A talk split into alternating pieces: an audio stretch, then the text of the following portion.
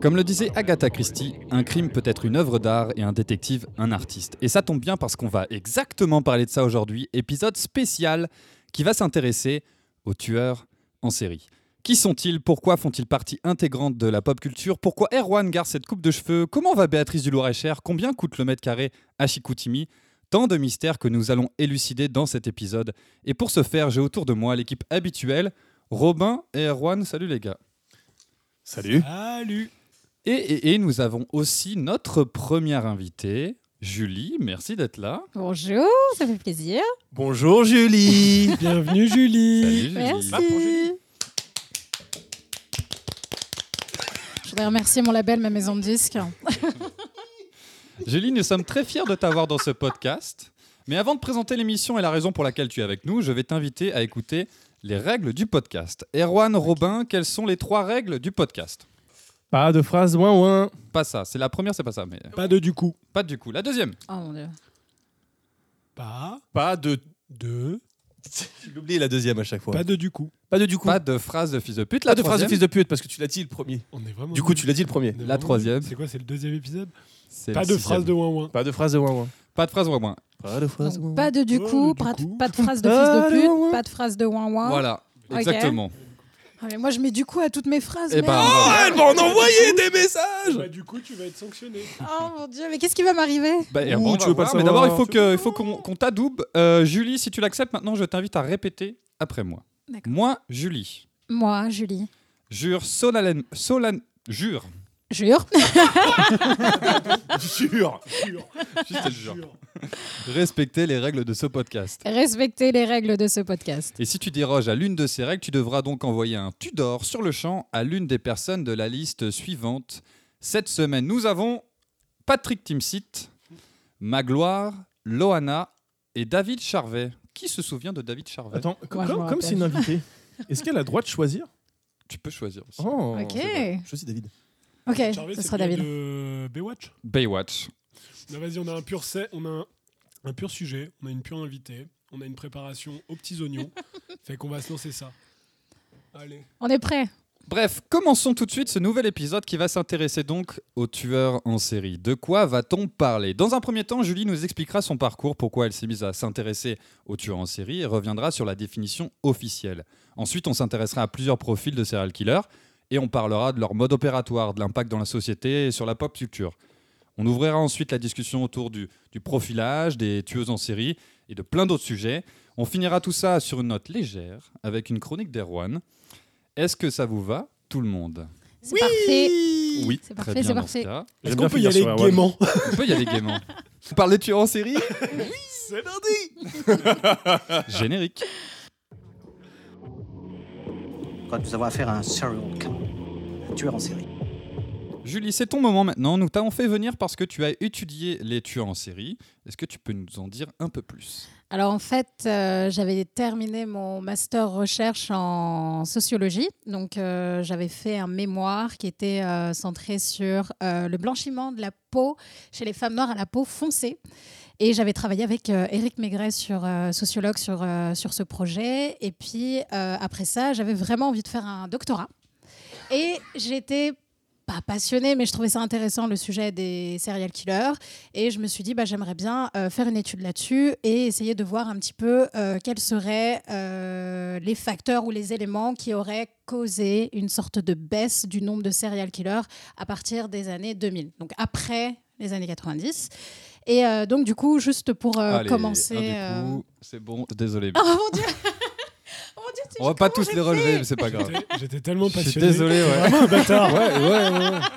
Parce que moi, moi j'écoutais. Non, mais moi aussi. Ouais, c'est ça, ils étaient Moi captivés, personne n'avait attention. Et toi, t'attendais juste le moment où j'allais partir. Je suis en vraiment désolé. Il t'a poussé dans les Je mains. t'ai coupé en plein Voilà. milieu. Bon, par contre, t'envoies quand même un Tudor. Ah, qui ça alors Ah Bah, tu choisis. Ah, Patrick Timsit. Mais tu le feras après. Vas-y, Ouais, ça marche. Ok, ce sera Patrick Timsit. Continue.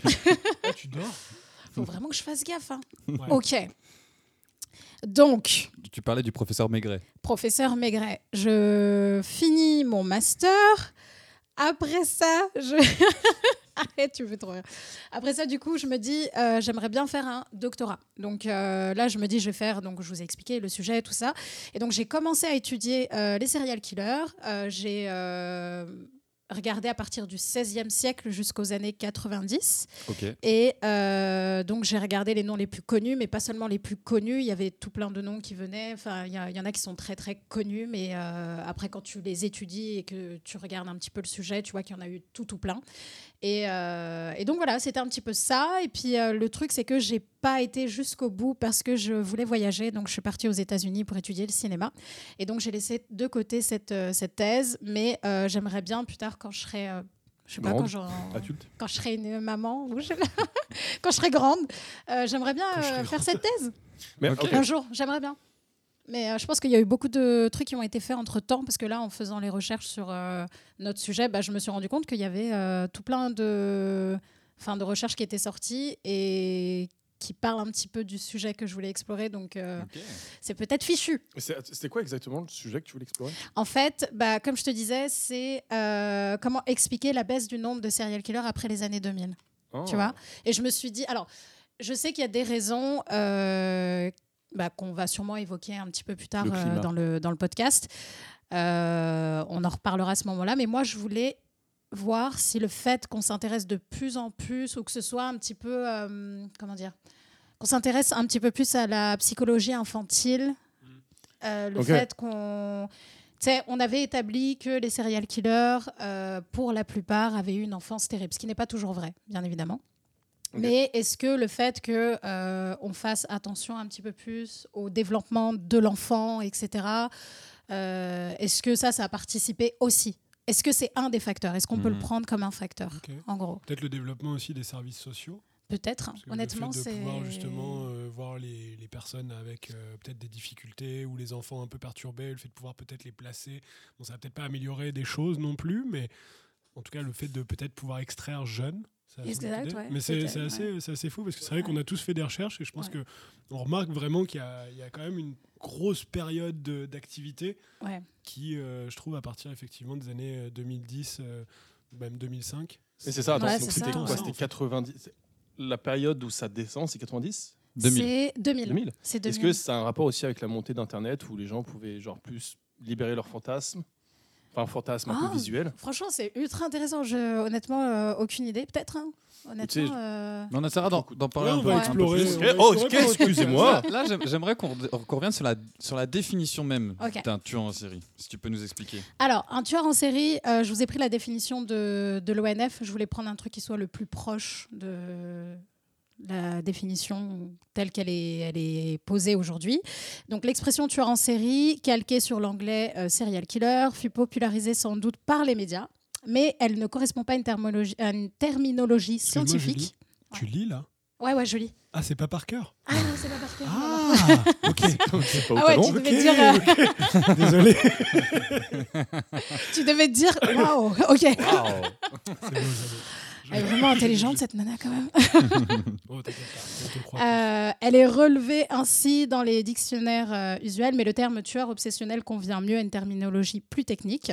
Et en fait, on va les définir un petit peu comme un type de criminel qui va commettre un certain nombre de meurtres dans un certain intervalle de temps et euh, dans un certain mode opératoire, tout en sachant qu'il y a ce qu'on appelle souvent une cooling off période. C'est la période durant laquelle le serial killer arrête de tuer. Parce que soit il va préparer son prochain crime, soit bah, tout simplement il retourne à la vie normale, il fait une sorte de pause, de break. Euh, et puis, euh, donc ça c'est un petit- Ouais, Peut-être aussi. Moi, c'est aussi comme quand tu manges, t'as pas envie de manger juste après. Merci Robin. Merci Exactement. beaucoup. Pour les amateurs de cuisine. Et les cannibales. Et les cannibales surtout. Vous êtes nombreux à nous écouter. Hein. On sait que là, ce soir, euh, Excusez-moi, cher, c'est- ouais. Où nous avons aussi les, euh, les tueurs à la chaîne, les spree killers, qui eux ne s'arrêtent pas. Donc euh, voilà, c'est un petit peu ça. Est-ce que est-ce que c'était assez clair ce que j'ai expliqué? Ouais, clairement. Voilà, c'est euh. Donc c'est au- au-delà de, oui, c'est euh, au-delà de 2-3 crimes qu'on peut dire que c'est un tueur en série? Alors, ça, ça dépend. Il y a les, les recherches. Enfin, les, les personnes qui, qui, qui en parlent sont pas toujours d'accord là-dessus, mais moi j'ai vu deux, trois à quatre crimes. Ok. Ouais, trois à quatre crimes.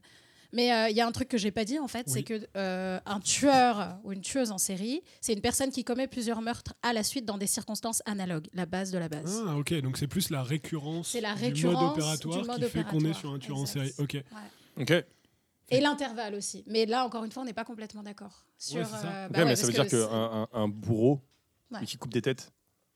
La, la, la- Oui, mais, le non, mode parce que lui, il le fait, euh, oui, mais lui, il le fait au nom de la justice. Fait que techniquement, c'est pas, c'est pas sa propre. C'est ça. Bah, c'est pour ça. Là, à chaque Ouais. fois, il y a des raisons diverses et variées. Mais euh, c'est intéressant ce que tu dis, la période qu'il y a entre, parce que ça joue sur le fait que ce soit un... d'où la cooling, euh, la cooling off période. Exactement. Parce que ouais. j'ai vu des tueurs en série qui étaient catégorisés, alors qu'en soi, c'est des gens qui ont eu, par exemple, genre qui ont vraiment agi sur 18 mois, ou sur Exact. 4 mois. Enfin, genre, c'était parfois hyper intense. Donc, ça, au final, on est plus sur le spray killer. Ouais, le spree killer, exactement. Tueur à la chaîne. Stress killer. Santo, Dora tueur en spray. qui eux ne s'arrêtent pas du tout. Ok, Voilà. ok, ok. Et puis euh, après ça, tu as aussi euh, les anges de la mort ou Ouais. les tueurs miséricordieux, médecins infirmiers, qui eux aussi peuvent être considérés comme euh, des tueurs en série. Et euh, tu as plusieurs euh, types de tueurs en série, on en parlait tout à l'heure avec, euh, avec Robin. Les tueurs en série organisés qui planifient leurs meurtres, qui essaient de laisser le moins de traces possible. Euh, et les tueurs désorganisés qui, eux, à l'inverse, euh, sont vraiment euh, bah, pas du tout organisés. Il y a pas de, ouais, c'est c'est plus une pulsion. Il n'y a pas de planification du crime entre guillemets. C'est-à-dire qu'il y va, il cherche euh, sa victime, et puis s'il peut la tuer, tant mieux, et s'il peut pas, bah tant pis. Tant mieux. Voilà, c'est tant mieux aussi. Et, euh, et dernière chose, pour continuer sur cette définition, on dit généralement que les tueurs en série ont une enfance traumatisante. Euh, dans, certains, dans certains cas, c'est vrai, mais c'est pas euh, pas toujours vrai parce qu'il y a des serial killers qui, pour le coup, ont eu des enfances complètement normales. Et j'ai, euh, je vous ai trouvé quelques noms. Donc on a Roberto Succo qui est un Italien. Il avait une mère très stricte qui le surprotégeait et qui l'empêchait de jouer avec ses amis. Mais euh, il a subi aucun abus, aucune maltraitance, euh, ni quoi que ce soit. Euh, de quoi? Il allait à Disneyland. Exactement, euh, c'est un peu ça quoi. le mec avait une vie, euh, ça, ça va quoi, petit goûter, euh, il se fait punir avec un granola dans sa chambre. Bon, enfin, on va pas aller. euh, Ouais, on l'a tous, on l'a tous, ce pote qui à la moindre petite euh, incartade euh, se taillait de les veines. C'est trop dur quoi. la vie c'est trop dur, t'as vu Allez, c'est Bon, c'est- horrible, mais voilà, c'est un peu ça. C'est marrant Euh, pour toi, le, le summum euh, d'un enfant en bonne santé, c'est qu'il ait un goûter. Bah, à, la, à la fin. C'est je sais pas. C'était un exemple comme un autre, mais euh, désolé à tous les enfants. euh, euh, Sans bref, on va, on va aller plus Ils n'ont loin. pas de goûter. Tant pis pour vous. Ensuite- Ils envoient de la ce fort. C'est- Mais ne tuez personne. s'il vous plaît. Je vois. Et euh, tu as aussi Carlos Eduardo. Euh, C'était un Argentin. Euh, on l'appelait euh, l'ange parce qu'il était très très beau. Euh, il venait d'un milieu modeste, donc son père était peut-être pas le père le plus aimant de la, planète, mais sa mère était très très gentille. Il a commis ses premiers crimes à l'âge de 19 ans. On parle de meurtre, on parle de viol, on parle d'agression, et elles étaient toutes gratuites. C'était pas du tout organisé pour le coup. Lui était pas du tout un tueur organisé.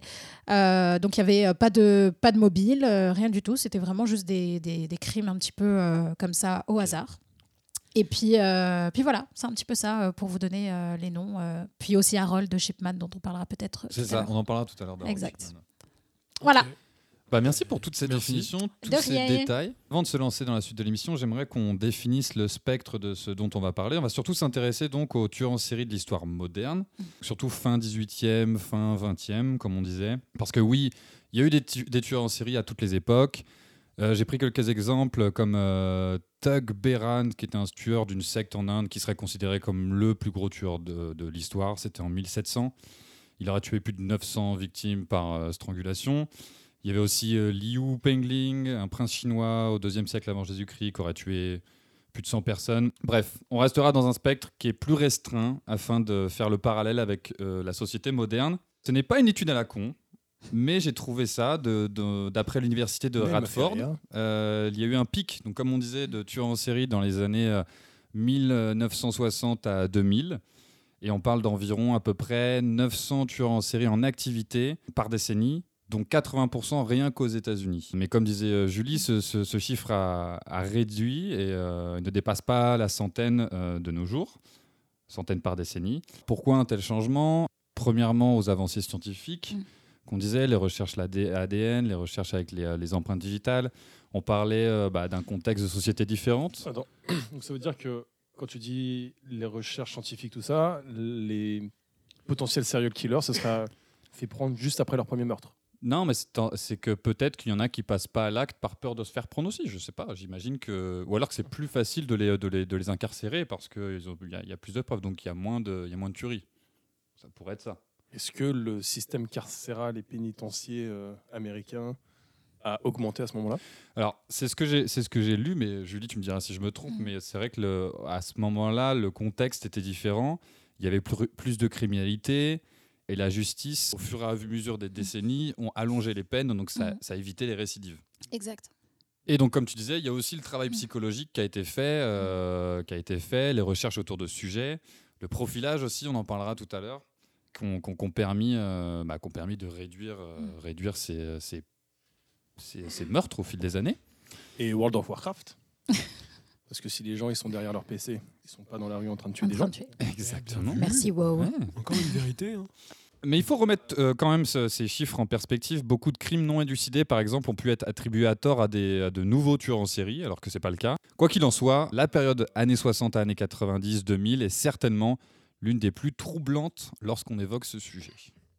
Et parlons justement, maintenant qu'on a les bases et l'expertise autour de cette table, commençons par remonter le temps et on va s'intéresser aux premiers tueurs en série de l'histoire moderne, que sont Hen- Henry Holmes et euh, Jack l'Éventreur. Peux-tu nous en dire un peu plus sur ces deux personnages, Julie? Commençons peut-être par Henry Holmes. Alors, pour vous parler de Henry Howard Holmes, de son vrai prénom Herman Webster Mudgett, si c'est pas comme ça que ça se prononce, de toute façon, je pense que monsieur est mort et qu'il Oui. ne va pas se plaindre. Euh, c'est le premier. Attention à ses avocats. hein.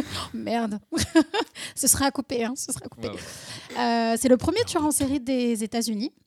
Il a avoué euh, des dizaines de crimes. On pense qu'il aurait tué entre 27 et 100 personnes, euh, si mes souvenirs sont bons. C'était entre 88 et 94.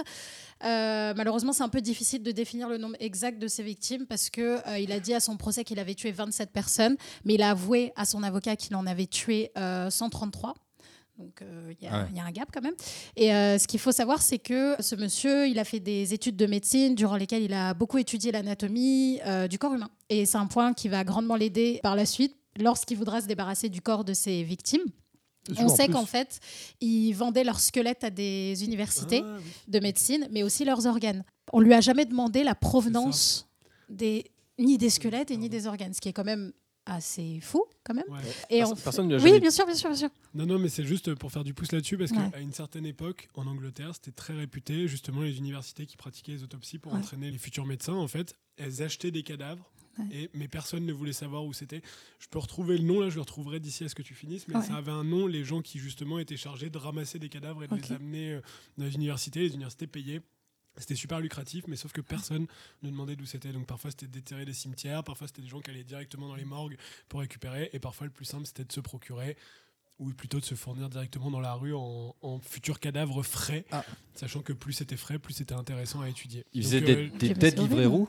Ben, elle est belle, elle est, elle est belle. C'est pas le nom, mais elle est belle. Mais c'est ça. En gros, c'est c'est toujours un peu tendancieux. Je trouve que c'est un peu comme. euh, on va, on va franchir le point. Goldwyn très Ouais. vite, mais c'est un peu comme les nazis et la médecine au final. Genre, on a fait beaucoup d'avancées avec ce que les nazis faisaient. Là, au final, on a appris sur l'anatomie et sur euh, finalement la- le corps humain avec finalement sans doute des serial killers qui ont alimenté les universités de l'époque. C'est horrible. Ça me dégoûte. Après, ça reste euh, des morts. Ouais, Non, à part mais- tes ongles. Ah non, Bah oui, mais ça, mais non, personne ne peut les voir, il va falloir que je les décrive. Ils sont rouchants. ils sont beaux. Ils sont très très beaux. Mais oui, malheureusement, c'est euh, c'est ouais, terrible, mais c'est ce qui est. Et, euh, et en fait, ce, ce monsieur, ce, ce cher Henry, en fait, il avait fait construire un château dont lui seul avait les plans. Ça, c'est fou. Et il était, euh, en fait, c'était vraiment un on, on dit que c'était un château, mais c'était vraiment un hôtel. Les gens pouvaient euh, réserver des chambres, etc. Euh, Il y avait des commerces au rez-de-chaussée. Il y avait aussi beaucoup de passages, mais il y avait aussi énormément de pièces secrètes dans ce- cette espèce de, de château où il commettait tous ses crimes. Tu sais s'il existe encore ce château euh, Euh, non, il a été détruit. Il a été détruit et aujourd'hui c'est un euh, bureau de poste, je crois, qui est, qui est à la place. Mais ils n'ont pas voulu le garder. Ouais, bah ouais. C'est une crèche. Mais il y a eu des habitants qui ont vraiment euh, manifesté pour que euh, le château soit, enfin, qu'il reste pas quoi, parce que c'était un endroit où il se passait des choses absolument euh, horribles. Donc, euh, je pense que personne n'avait envie de garder ça aux alentours. Le nom des gars qui faisaient ça, c'était les résurrectionnistes. Wow. Ok. Voilà. Ah. Ça, vous le savez, c'était du trafic de cadavres dans les années 1800 en Angleterre. Fait que Ok. ça fit avec, euh, ça fit avec Ouais. C'est ouais, ouais, c'est c'est comme. Vas-y. Ouais, non, non, c'est tout. Non, mais je disais justement, restons en Angleterre. Parle-nous de, de, de Jack l'Éventreur. Alors, euh, Jack l'Éventreur. Alors, euh, du coup, Jack l'Éventreur, euh, il a sévi dans les quartiers londoniens en 88. Euh, son modus operandi, modus operandi, mode opératoire, c'était des profondes coupures à la gorge, des mutilations abdominales et aussi génitales. Et fun fact, le vrai Jack l'Éventreur qui a sévi dans, bah, dans les quartiers londoniens, on pense que ce serait un certain Aaron Kosminski, c'était un barbier. Et en fait, c'est deux scientifiques britanniques qui travaillaient sur l'identification bah, de Jack l'Éventreur.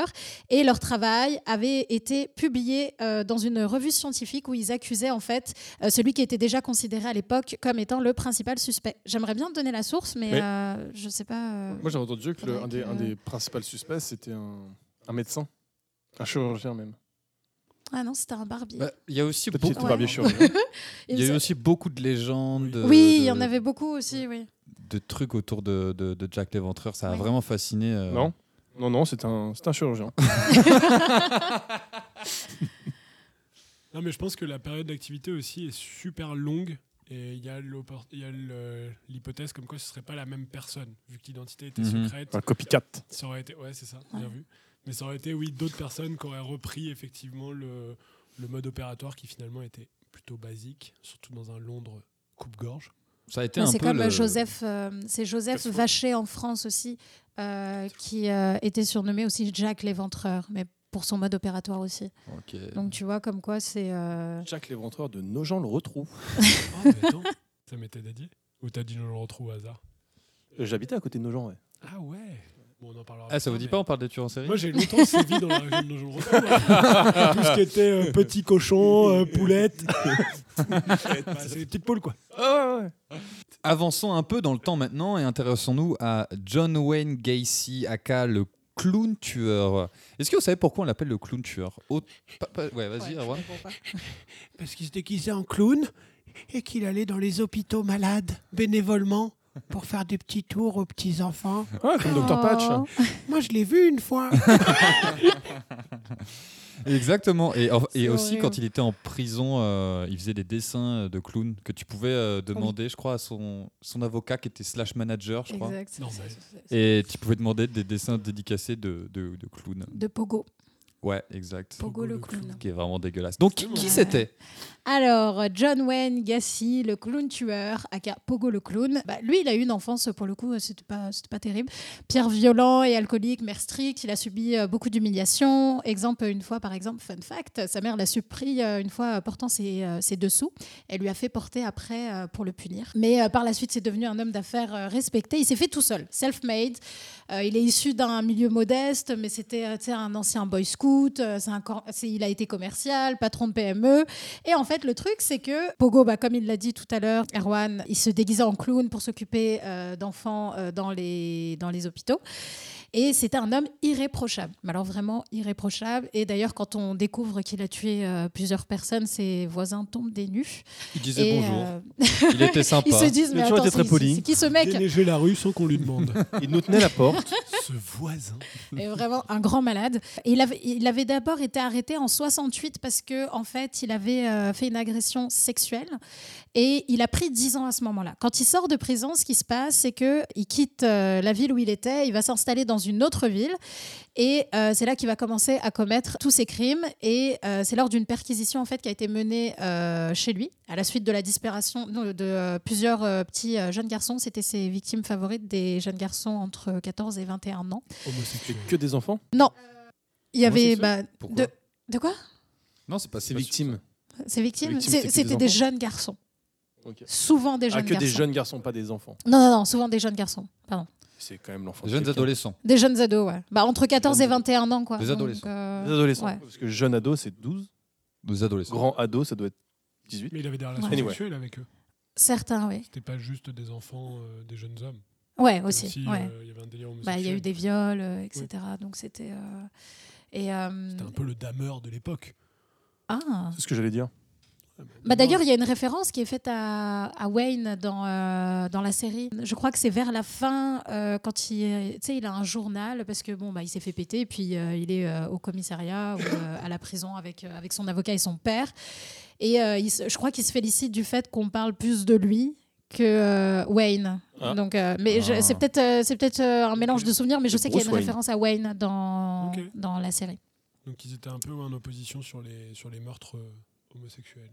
Un Ouais, peu. il lui piquait son travail. C'était euh, Non, je comprends. bonne question, mais Je comprends. Non, non, mais c'est intéressant. Bon, on pourra en parler là, mais il y a quand même un gros côté prédation sexuelle chez Ouais. les euh, tueurs en série. Beaucoup. Sur la plupart. pour la plupart, Sauf ouais. que les prédateurs sexuels homosexuels sont pas si nombreux que ça. Exact. C'est fou qu'ils aient été tous les deux finalement dans la même période d'activité euh, Et un petit peu dans le. et un petit peu dans, le même, dans la même zone. la même recherche de victimes entre guillemets. Bon après il y avait euh, une petite différence là, mais euh, Mais, euh, mais sur, le, sur le mode opératoire, bon, le mode opératoire était un peu similaire, mais j'ai surtout euh, j'ai- lu un truc comme quoi euh, les agents, quand ils l'ont ils l'ont- ils l'ont chopé chez lui, là, mhm. Bah, c'était un peu comme, euh, comme avec Dahmer, c'est qu'il c'est ça. qu'il y avait une odeur dégueulasse, ils ont retrouvé Bah- comme 24 cadavres dans son vide-grenier, enfin, Bah- dans, dans son sous-sol ou un truc comme ça. c'est exactement Son ça. Euh, ils ont trouvé. Attends. Ils ont trouvé Je- Il genre. a combien, euh, c'est- combien ce cadavre Attends, je regarde. Euh, ouais, c'est 26 cadavres en fait qui étaient entassés euh, sous sa maison, deux autres Maison dans son jardin, un corps enchâssé dans le béton du garage et quatre dernières victimes qui flottaient dans la rivière près de chez lui. Et en fait, l'état de composition des cadavres en fait était tellement euh, avancé que le méthane qui, dé- qui était dégagé par les restes pouvait provoquer une explosion à la moindre étincelle. Wow.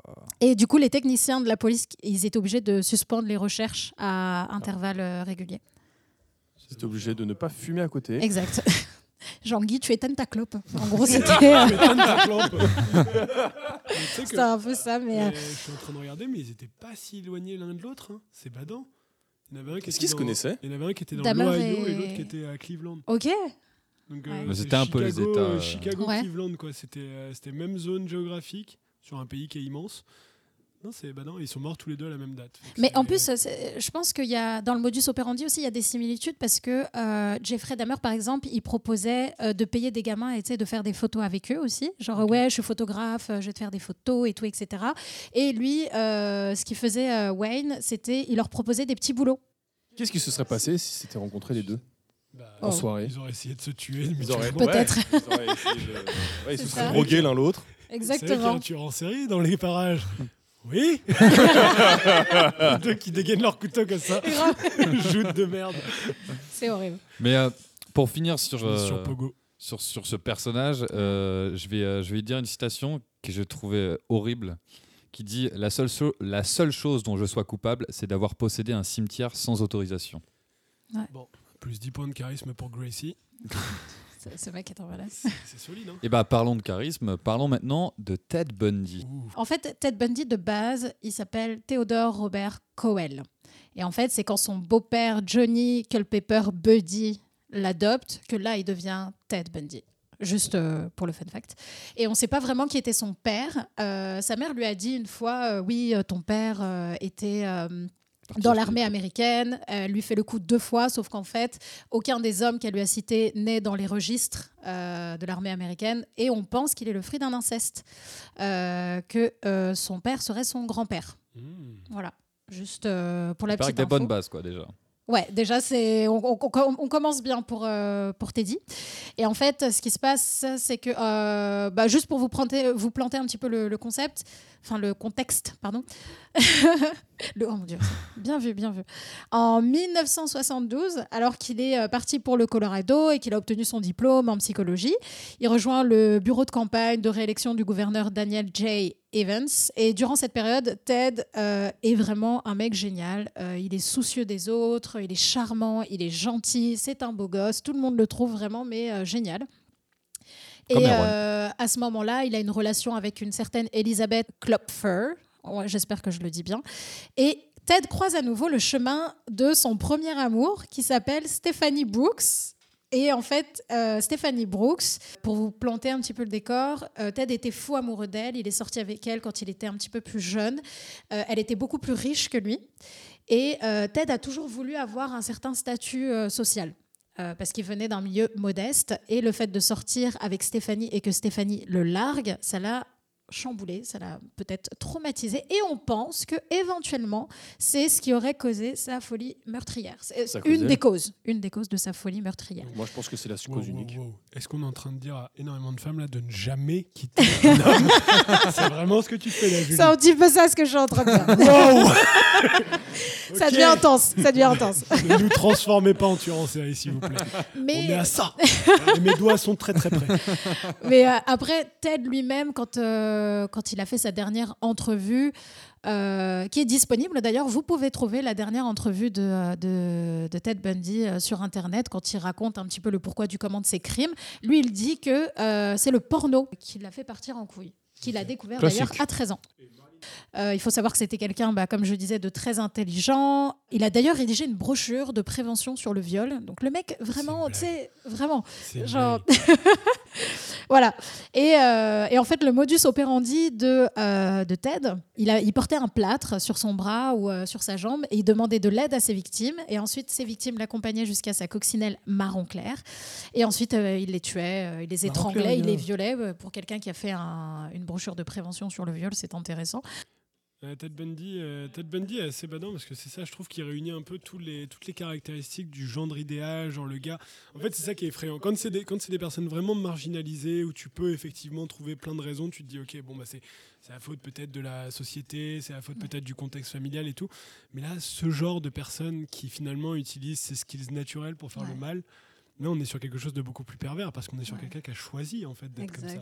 Enfin, qui a oui. choisi. Après, je suppose qu'on pourrait sortir plein de choses sur aussi euh, sa façon de, de penser ou autre, mais tout est quand même très prémédité. Il y a quand même tout un espèce de petit cercle vicieux de, de justement genre se donner une belle image, un peu comme Gracie finalement. Oui, exactement. C'était quelqu'un ouais. aussi qui se faisait passer pour quelqu'un d'altruiste et de bon, Exact. mais qui en fait utilisait cette image-là pour tuer.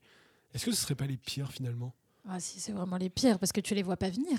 Ouais. et tu les vois pas là. venir et tu te dis. euh, Et, et je lisais sur, sur Ted Bundy qu'en fait, il, il pouvait revenir sur euh, le- les lieux de ses crimes pour refaire des actes sexuels sur les, les corps en décomposition jusqu'à ce que la putéfraction du corps bah, ne, ne- rende l'acte euh, impossible. Ouais. Donc c'était un gros, gros taré. Il tranchait aussi quel- quelques têtes qu'il qu'il gardait chez lui.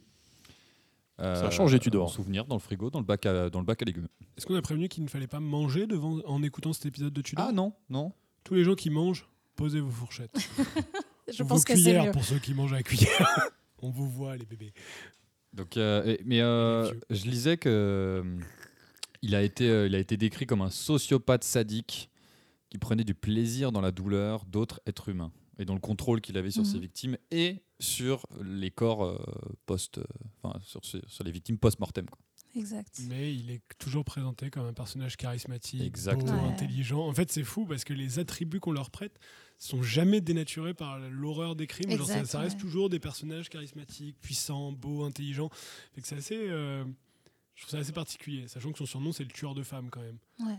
C'est, euh, tu me diras, ça fait bien. Et que sur bon un nombre CV. de femmes sont venues au procès et étaient euh, Non, fascinées par lui. Euh, Les killers groupies là, ça c'est, Ouais. euh, ça c'est abusé aussi. Mais on va en parler là. Mais effectivement, lui, je pense que c'est celui qui a eu le fan club le plus gros là. ouais, c'est un peu ça. Parce que bon, Euh, passons maintenant, sortons un peu des États-Unis pour s'intéresser à un médecin généraliste britannique, Harold Shipman. Qui était-il? Quel était son modus operandi? Motus Motus Modus. Modus. fait. Modus operandi. Modus.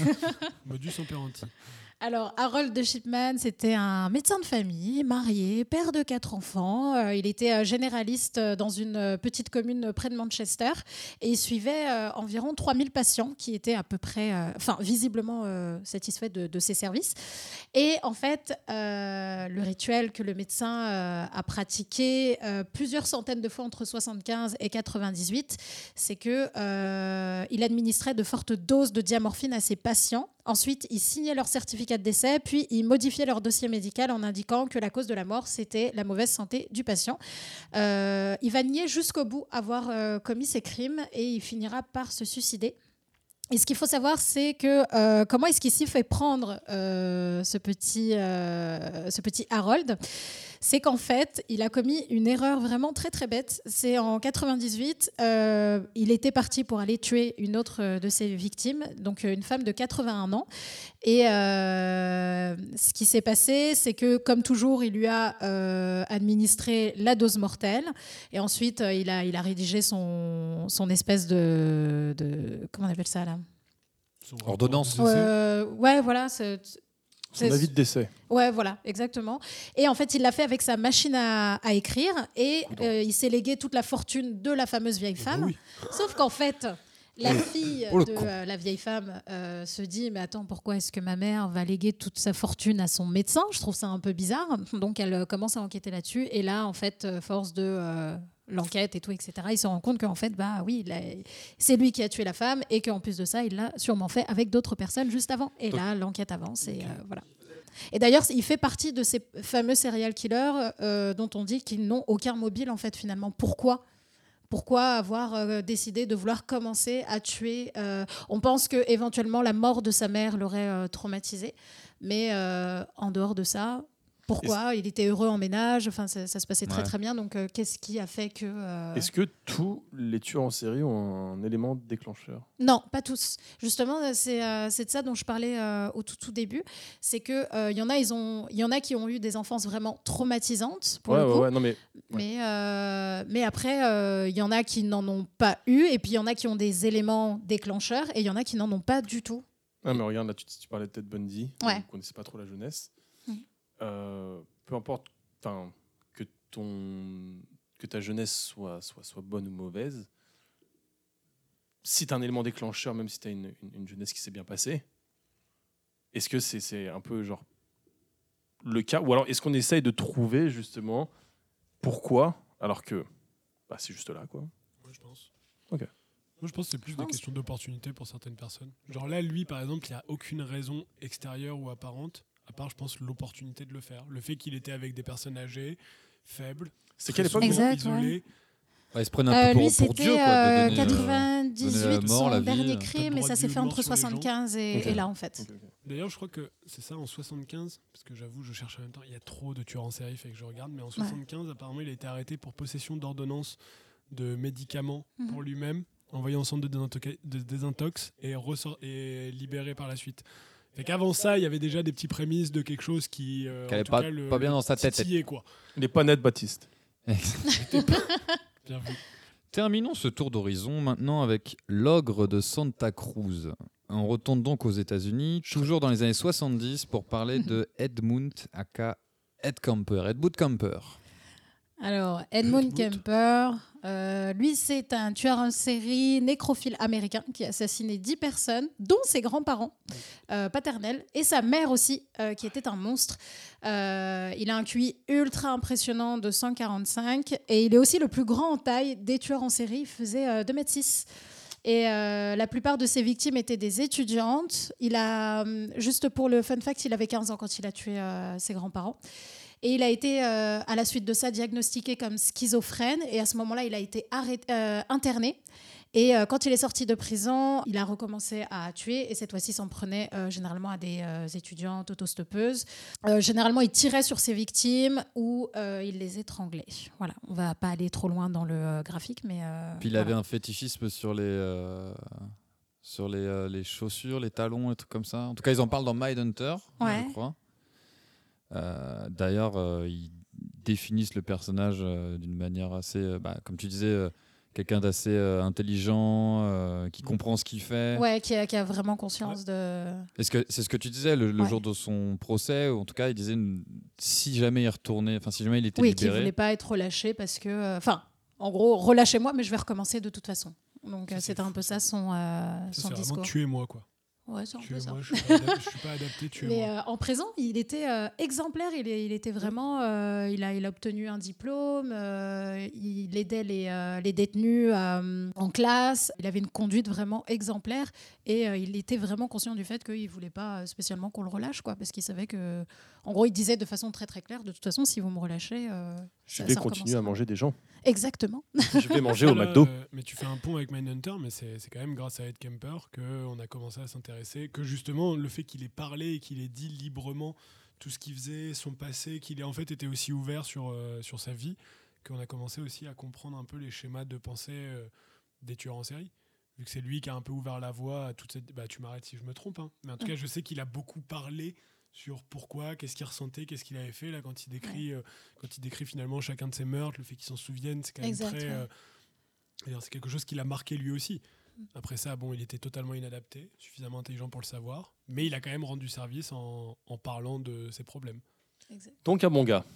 Bah, Qu'est-ce que tu es dans en le train de fond- dire, Dans le fond. Dans le fond, euh, écoute, est-ce qu'on peut vraiment lui en vouloir Oh mon Dieu, c'est horrible. Non, c'est horrible. Mais c'est vrai qu'il est présenté de façon tellement sympathique dans le truc que limite oui. t'as envie de te dire bon là il a pas fait exprès là. Non, mais, oh mon Dieu, c'est horrible. Ouais, il a décapité ses grands-parents et a baisé leur cou, mais bon, est-ce qu'il l'a vraiment voulu? Est-ce que c'est mais- pas la société quoi?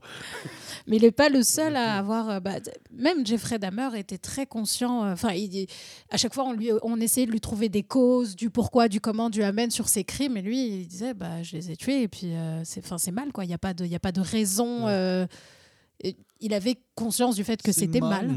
hein. Mais c'est mal, moyen. Quoi, nous avons affaire à un serial killer, un tueur en série.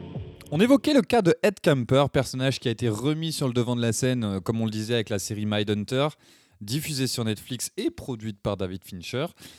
Erwan, peux-tu nous parler un peu de cette série et de quoi elle parle justement? Est-ce que tu peux répéter ce là, là, au on, me tableau. donne, on me donne la parole, je sais ce que j'avais à faire, j'ai préparé. Non mais ouais, avec plaisir. J'ai regardé, euh, j'ai écouté Mindhunter, comme on dit en bon québécois. J'ai trouvé ça très intéressant dans le sens où effectivement, euh, pour une fois, c'était une série sur euh, l'ensemble des techniques de profilage, les, les vrais débuts du profilage avec le FBI, je dirais, parce qu'il y avait d'autres techniques qui existaient, dont Julie va, va sans doute nous parler. Mais c'est vrai que dans cette série, c'est vraiment le profilage avec euh, plus l'aspect euh, psychologique, le passif, essayer vraiment de comprendre s'il y a justement une espèce de, euh, comment dire, de lien entre finalement les tueurs en série et leur passé ou peut-être leurs origines. Donc euh, concrètement, Mindhunter, rapidement, pour vous donner envie de la regarder ou, ou peut-être de la re-regarder, parce que c'est super intéressant. C'est euh, fin 1970, on suit deux agents du FBI qui en fait... avant la création donc euh, du profilage officiellement et euh, de la psychologie criminologique, euh, s'intéresse en fait euh, à- au comportement des tueurs en série et essaye de justement en interroger un maximum, en commençant par Ed Kemper, le, le GOAT, comme on disait à l'époque. C'était- je vous parle d'un temps, c'était avant Michael Jordan. hein. c'était Ed Kemper le vrai GOAT. Attends, 2m6, 135 kilos. Ah ouais. C'est le Shaq. C'est le le Shaq. Il dunkait avec les têtes comme ça, là. Monstrueux. Des playgrounds. En tout cas. Donc, euh, c'est ça. Donc, Ed Kemper, qui les aide énormément et qui finalement est le premier à accepter de parler, d'expliquer son histoire, contre très peu en plus de compensation, parce qu'il y a ce délire un peu de monnayage dans la série, parce que forcément, les tueurs veulent pas parler toujours de, de leur vie ou du moins sont assez discrets. De toute façon, ils ont déjà été condamnés, fait que pour eux, il n'y a plus rien à faire. Donc c'est assez intéressant. On suit, euh, on suit Ed Kemper, on suit euh, Charles Manson, on voit Dennis Rader, euh, surnommé le BTK, parce que BTK, Blind, Torture and Kill. Ah, Ah, ah. le gars avait un petit surnom. Eric. Bana. Je trouvais ça plutôt stylé. Euh, on avait aussi, on a aussi dedans euh, Paul Bateson, qui était un ancien euh, radiologue et qui en fait a même joué dans le film de l'Exorciste et qui en fait était un tueur en série qui s'est fait attraper par la suite. Voilà, je vous donne des petits fun facts. Je me suis dit, il faut rivaliser Est-ce avec que, Julie. est-ce que attends, il était je recherché vais prendre tout ce que je trouve là. Est-ce qu'il était recherché et c'est quand les flics l'ont vu dans l'exorciste film ils ont dit eh là il y a un truc Mais attendez, est-ce qu'on l'arrête en lui demandant un autographe ou est-ce qu'on lui demande un autographe et après on l'arrête? Je sais plus. Non, en vrai, il a joué dans sa jeunesse euh, dans le film et après, effectivement, il a commis euh, des crimes. Est-ce que le film l'a euh, traumatisé? Bah, C'est à cause du porno. Il y a la une légende autour du film comme euh, quoi. euh, Ouais, comme quoi la moitié du cast est des- ouais, ouais. Mais euh, c'est ça, mais en ce moment c'est très à la mode de dire que les films traumatisent des acteurs, fait que peut-être que Paul Dateson n'est toujours été à la mode n'est qu'une victime du rouage euh, d'Hollywood. Ouais, les Tuches 3, ça a traumatisé aussi. Ouais. Même euh, les bronzés 3. Ouais, ouais. Trop de traumatisation. surtout les bronzés 3 En tout cas, beaucoup de, beaucoup de, de tueurs en série qui euh, effectivement parlent, passent à l'écran, sont très bien interprétés.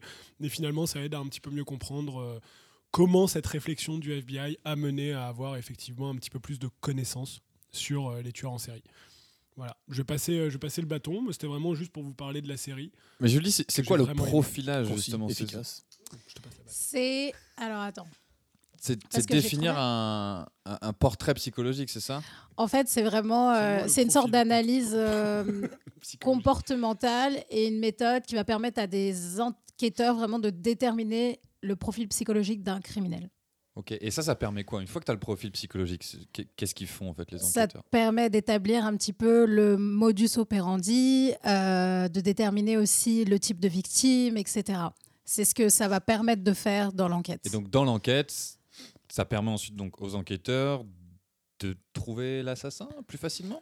Ouais, d'établir un lien. Généralement, mais d'établir des liens entre les victimes, les lieux de Ouais. là où euh, le meurtrier va généralement faire ses crimes. Mais euh, oui, ça permet de vraiment de connecter un petit peu euh, tous les éléments de l'enquête pour essayer de comprendre. Ok, là, on peut anticiper que d'après ce qu'on a compris de sa psychologie, de son mode opératoire, il va agir à tel moment pour telle raison et euh, peut-être euh, dans telle situation, etc. On en a parlé en préparant l'épisode, mais c'est juste ça me permet de faire un petit pont parce que Mindhunter, Mm. tu as un Français qui a beaucoup parlé de cette série, qui s'est beaucoup mis de l'avant en expliquant que lui, à cette période-là, était en contact avec le FBI, a beaucoup aidé à faire justement euh, tous les débuts du profilage. C'était Stéphane Bourgoin qui était, euh, qui était un énorme mythomane, Ah mais oui. qui a fait euh, toute une carrière là-dessus, qui effectivement se... Julie est rassurée. Ah ouais, j'ai eu peur que tu dises que c'était. euh, Non, non, non, non, ah ouais, parce que- parce qu'au début, au début Ouais. moi-même, je, je buvais ses paroles. J'étais en mode, Ouais. mais c'est tellement intéressant. Et puis la résilience du gars, parce qu'on était sur quelqu'un dont la femme avait été tuée Ouais. par un tueur en série, qui, a été, qui était en lien avec le FBI à l'époque pour les aider. qu'on avait interrogé, bah, il était. T'as l'impression que c'était un peu, genre, c'est ça, un précurseur, un génie. Ah, attends, attends. de- et personne ne lui a posé la question de savoir euh, C'était aux États-Unis en fait. Tout ce qu'il disait en fait, ça se passait aux États-Unis et tout était en lien avec le FBI et une affaire de meurtre de sa femme. Mais il a fait des TEDx, il a fait des, euh, il a Ah, mais fait c'est- c'est ouf énormément que de conférences, il a écrit Ah, des livres. plutôt Ouais. là on parlait des, euh, des, des anglais qui vérifiaient pas la source des, euh, des cadavres Mhm. bah genre c'est similaire là Mais il est tombé, il est tombé parce que justement il a un peu trop ouvert sa gueule sur la série Mindhunter et euh, je veux pas dire de bêtises, mais je pense que c'est c'est même, qui l'a euh, démasqué c'est que démasqué. c'est- copie comique encore une fois. Personne n'a jamais entendu parler de lui. Et là, effectivement, il a dit Ah non, mais en fait, je suis mythomane, c'est une maladie. ah ouais non non c'est pas fait, de ma euh, faute. c'était pas aux États-Unis c'était en Uruguay C'est c'est pas ça moi. marche Ça marche ça Ouais, bah apparemment. De dire c'est pas de ma faute, c'est parce que c'est une maladie Parce qu'il n'a rien eu. Parce qu'en fait, il a, il a fait de mal à personne, il a juste menti. Ouais, il a menti, quoi. Ouais. Il mais il a fait, il a fait du cash avec ça. Ah bah oui, il a vendu des livres avec ça. Ah Enfin, ouais, il a fait du mal à personne Il euh, avait tous les écrit, gens. Bah, moi, je suis allé euh, sur la Lune. Il avait écrit un livre euh, d'ailleurs qui s'appelait Le livre noir des serial killers où il, euh, où il, te, où il te parle un petit peu de, de plusieurs serial killers. Il y avait Jeffrey Dahmer, il y avait Edmund Kemper, Henry Lee Lucas, euh, il y en avait plusieurs.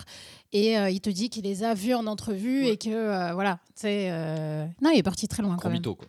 Ouais, ouais, bah, Il va pas très bien. Mythomane pour de vrai. Mais voilà. Et ben, on lui Fait- dit pas bonjour. Mais est-ce qu'on lui dit Tu dors? Même pas. Ok. Est-ce que, est-ce que j'ai dit un, un mot que j'aurais pas dû dire moi? Plusieurs Non. fois C'est vrai? Oh Parfois, là là, et vous me l'avez pas dit? Non non parce que c'était intéressant ce que tu disais on voulait pas te couper Oh, c'est gentil. On peut avoir ça. et puis comme comme on en parlait tout à l'heure euh, de dire euh, quand tu parlais de viol et tout et qu'on disait ah t'as dit tu dors t'as oublié d'envoyer un truc à Team ouais c'était un peu de- un peu limite Bip Euh, Mais, passons, euh, au- passons. On a fini sur ce sujet ou pas? Euh, je pense que ce serait intéressant juste de dire que. euh, c'est une fiction De quoi? Mindhunter Oui, exact. ne reproduisez pas ça à la maison les enfants Pas de bêtises, s'il vous plaît. Visiter des tueurs en série en prison. Maman, je vais aller voir le tueur de l'Orne. Non, non, Non. pas cette année. Non. Ça ne marchera plus. hein. L'autre fois, il y a un accident, c'est même pas arrêté. C'est horrible. Posez-vous des questions sur votre enfant. quand même. L'aide à l'enfance. Hum, Mais oui, euh, je voulais juste ajouter qu'en 1887, il y a euh, Cesare Lombroso en fait, qui a publié un livre. C'est une étude euh, anthropologique et psychiatrique où il explique que le comportement criminel est le résultat de dispositions innées, d'après lui. Et en fait, il avait euh, présenté certains traits anatomiques pour vraiment euh, bah, définir ou euh, identifier les, les criminels. Donc, il parlait de fortes euh, mâchoires, euh, arcades sourcilières proéminentes, etc. Et sur, les, sur les traits psychologiques, c'est insensibilité à la douleur. Et pour, sur les traits sociaux, c'était les tatouages, l'argot, etc. Et tout plein de choses en fait Tout qui, rapprochent le criminel du sauvage. Et bien Pose que il ait rapidement dû Caca. faire face à un mouvement de critique. Eh ben, euh, il reste encore de nos jours en fait euh, une grande figure de la criminologie européenne de la fin du 19e siècle. Ok. Voilà. Mais c'est ouais. En fait, c'est- marrant parce que autant tu dois pas avoir de, de phénotype de, de, de gens Ouais, qui de morphotype. gens-là. Mor- Ah, morphotype, ouais, si tu veux. Mais autant Non, je pensais que tu parlais du physique. tu flippes quand même quand tu y a certaines personnes que tu vois dans la rue la nuit. Ouais. Tu Avec des lunettes teintées. ouais, ces gens-là, les blousons noirs. Ouais, mais ça, c'est plus lié aux préjugés ou autres. Ouais, mais même, même, tu sais, tu dis, mais même, tu sais, genre les mugshots, tu dis, ah, lui, lui, c'est sûr, il en a tué des gens. Ouais, bah, c'est possible. Après, honnêtement, dans tous les gens dont on a parlé depuis le début, là, il y en a aucun où quand tu vois sa gueule, tu te dis, bah, à part Gracie, parce que lui, il est effrayant. Mais sinon, les autres, tu te dis pas forcément, genre, ah, c'est des tueurs. Genre, je sais pas, je trouve que Charles ça. Manson, Je trouve que tueur en série, c'est particulier. Ouais, mais tu sais, il y a toujours cette aura encore un petit peu, genre, pro-belle. C'est pas des tueurs, genre. Ouais, je peux dire fou, genre à la limite, quoi. Ouais, c'est ça. Ça a l'air d'être quand même, à chaque fois, comme on disait, genre très prémédité, préparé. ouais, mais un- Dahmer, si t'as si t'as vu la série, tu lui confies pas tes enfants. Non, mais lui, il fait peur. Ouais. Mais après, c'est l'époque aussi des lunettes comme ça, bizarres. là. Moi, je- à cette époque-là, Mm. j'aurais confié mes enfants à personne, là, déjà. Les lunettes jaunes. Commençons par le début. Même pas à moi-même. Hein Même pas à lui-même. Même pas à moi-même. non, Ils vraiment ont pas. rien donné. Il a fait, ah, non, je- comment ils sont arrivés là, je ne sais pas. Non, mais pour vrai, c'est mais c'est ça. C'est qu'à une époque, quand même, on mesurait les crânes des gens et on pouvait dire si oui ou non la personne avait une prédisposition à tuer ou pas. Juste en fonction de la forme de son visage et. Mais là, je sais pas, encore une fois, parce qu'on en non, parlé mais- en off, mais ouais. c'était pas genre raciste comme euh, concept. Ah, si, C'est ça, complètement. très Bah oui, c'était euh, ça. tout ce qui n'était pas euh, finalement du coin, quoi. Exact. Oui, donc euh, voilà, c'est ça. Mais le, le- le premier profileur de l'histoire, c'était Thomas Bond. Et en fait, euh, lui, de base, c'était un, c'était un chirurgien. Et, euh, et je crois qu'en fait, euh, il serait le premier profileur de l'histoire parce que quand il était à la recherche de Jack l'Éventreur. Hmm. Donc, euh, le, le bon petit lien euh, intéressant. Stylé, stylé, stylé. Ouais. Ça se trouve, c'était lui, Jacques Léventreur. Ça se trouve, oui. Et qu'en fait, il a fait croire à tout le monde que. On fait croire que c'était le, le barbier. Exactement. Alors qu'en Connard. fait, c'était le vrai, euh, profileur. Volte-face. Volte-face. En fait, Nicolas Cage, John Travolta. Mais on écoutait une vidéo euh, avec Robin tout à l'heure où, où le gars expliquait qu'en fait, il y avait un gars qui déterminait si, euh, si tu avais des prédispositions au crime ou pas en fonction des bosses que tu avais sur le crâne aussi. Ouais. Donc pareil, c'est C'était le même mec? Peut-être.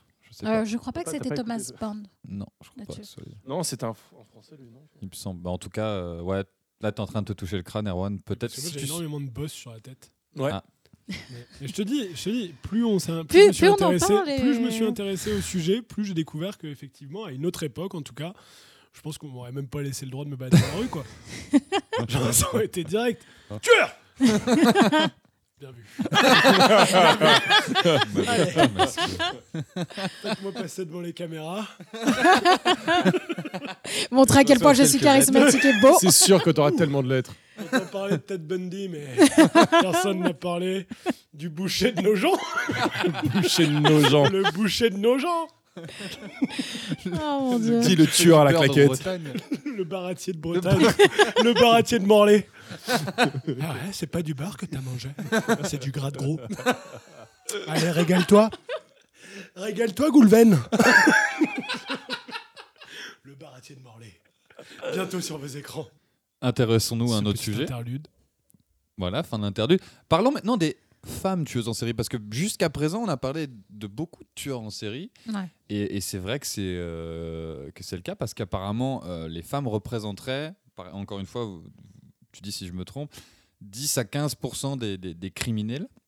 Elles sont moins mises en avant parce que souvent les mobiles sont, sont différents, sont moins euh, spectaculaires, on va dire. C'est moins pervers, moins sexuel, moins glauque et donc moins médiatisé. Mais il y en a quand même. Euh, il n'en reste pas moins que les femmes sont, ont aussi un profil similaire au- à certains tueurs dont on a parlé. Et, et commençons par exemple par euh, Aileen Wuornos, euh, qui a été popularisée, Qui s'habillait en clown. qui s'habille en clown, euh, qu'elle est dans les hôpitaux. Non, non, pas du tout. Elle a été popularisée par, le, par Charlize Theron, Ouais. par le film Monster. Elle aurait tué par arme à feu, en fait, plusieurs hommes. Et elle, elle plaidait à chaque fois la légitime défense. Mhm.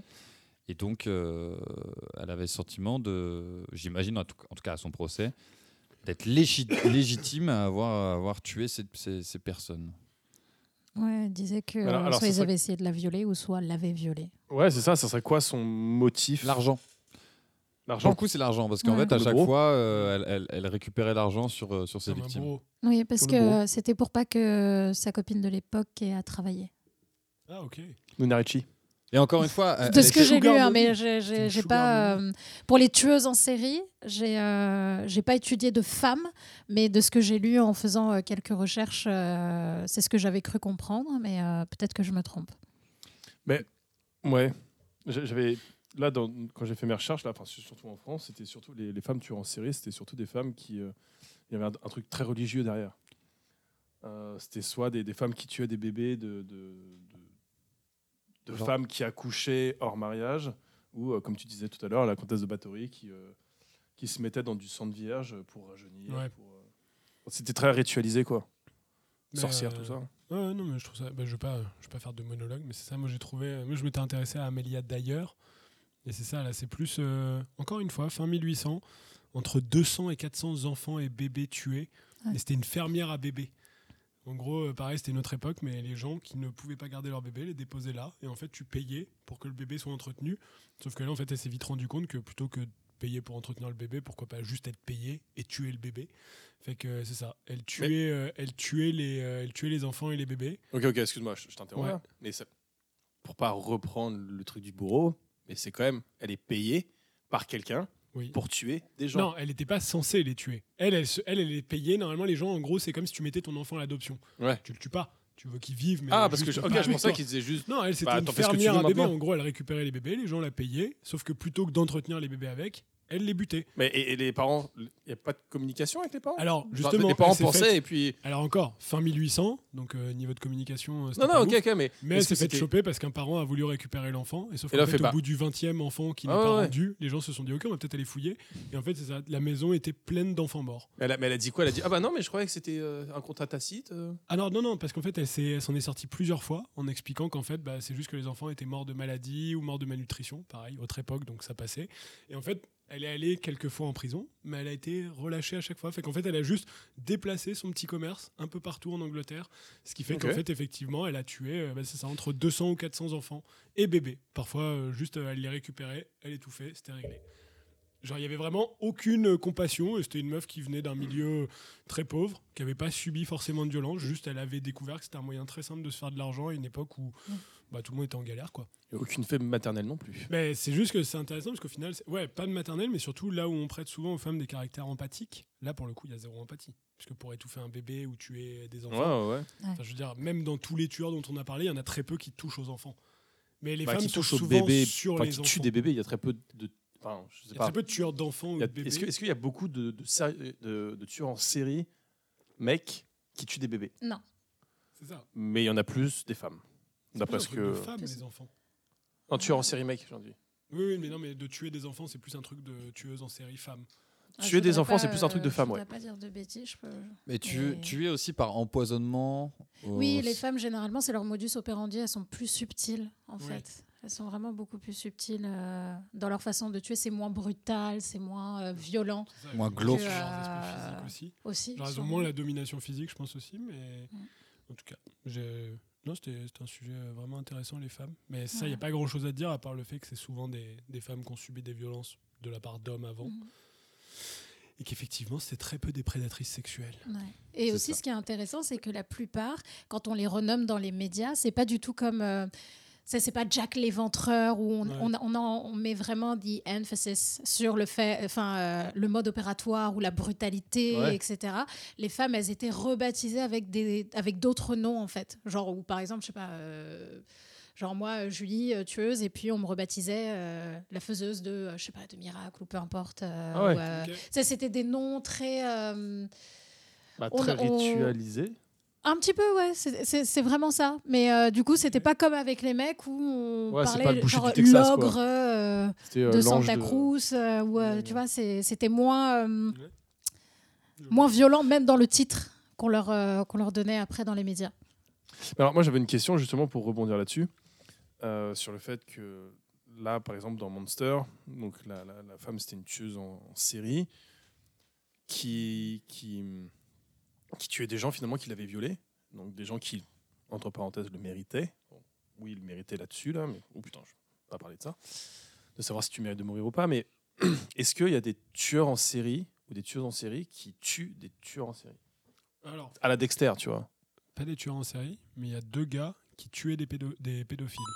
Il y avait deux tueurs en série dont, la- dont leur mission c'était de tuer Mm. des pédophiles ou des gens jugés ou soupçonnés d'être des pédophiles.